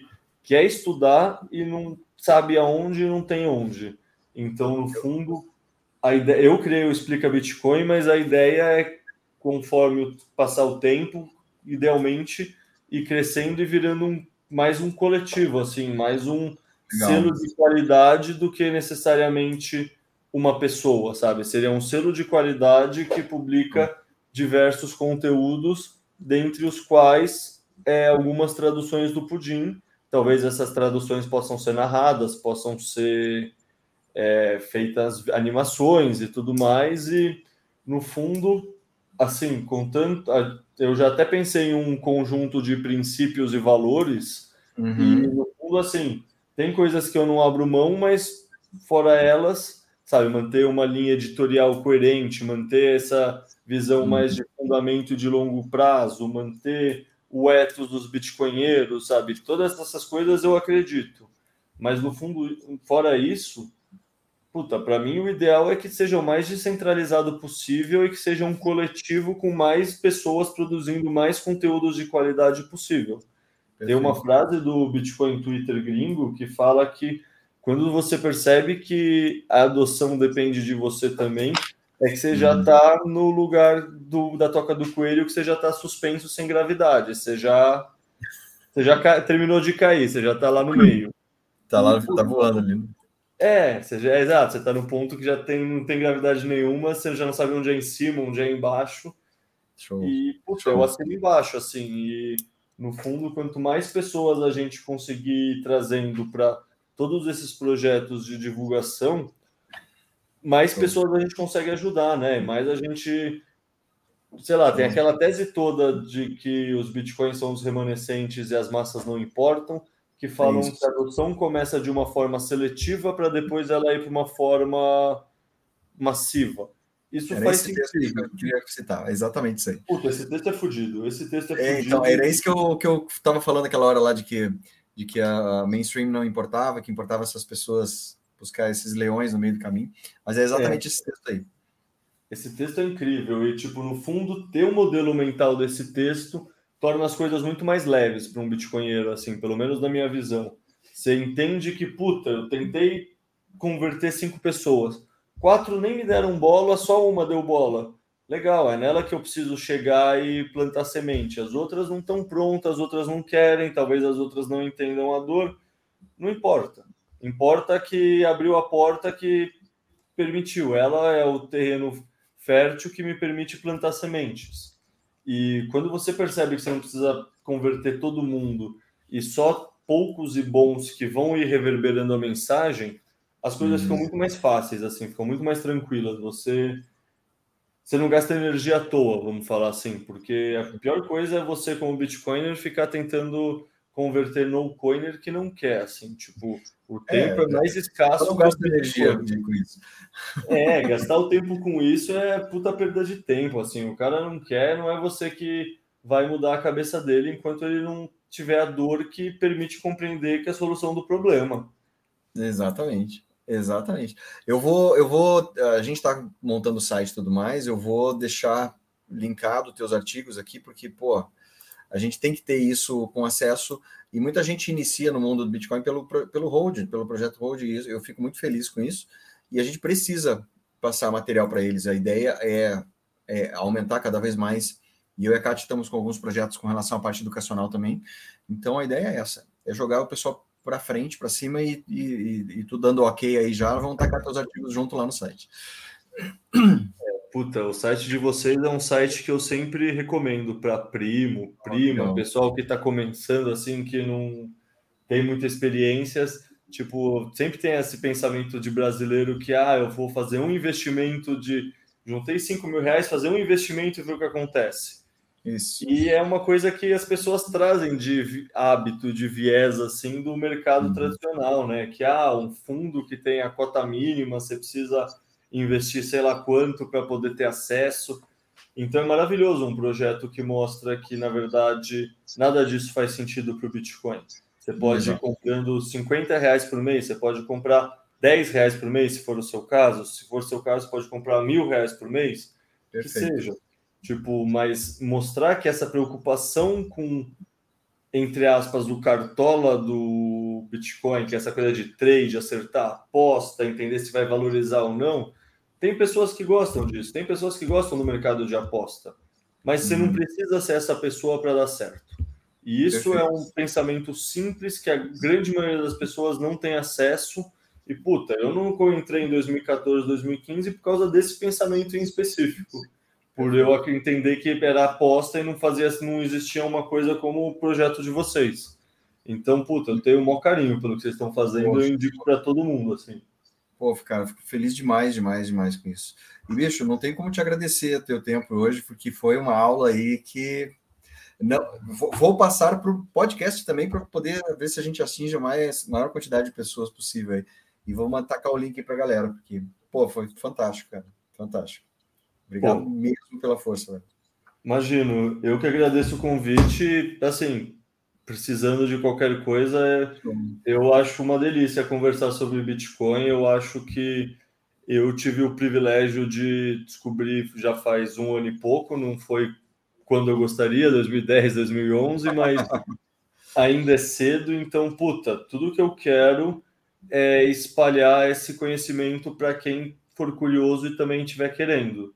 Tipo, não dá para arrastar quem não quer, mas quem quer o Estamos mais gostoso que né? existe é estender a mão e ajudar, assim, tipo, não tem nada que gere mais propósito do que fazer isso, sinceramente.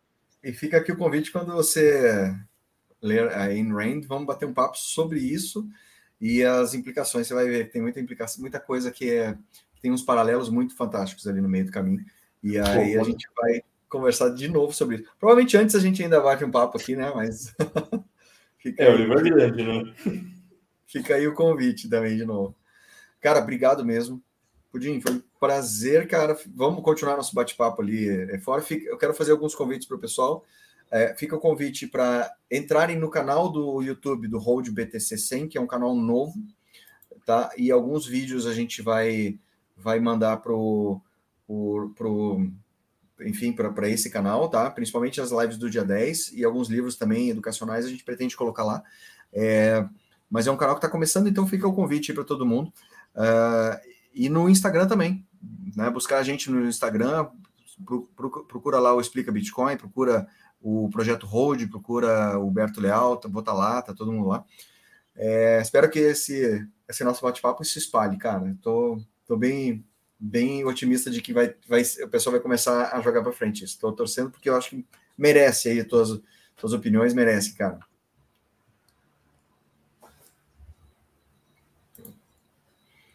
Beleza. Gente, eu vou colocar agora o para quem perdeu o início, fica a vinheta final e Pudim, um grande abraço. Cara.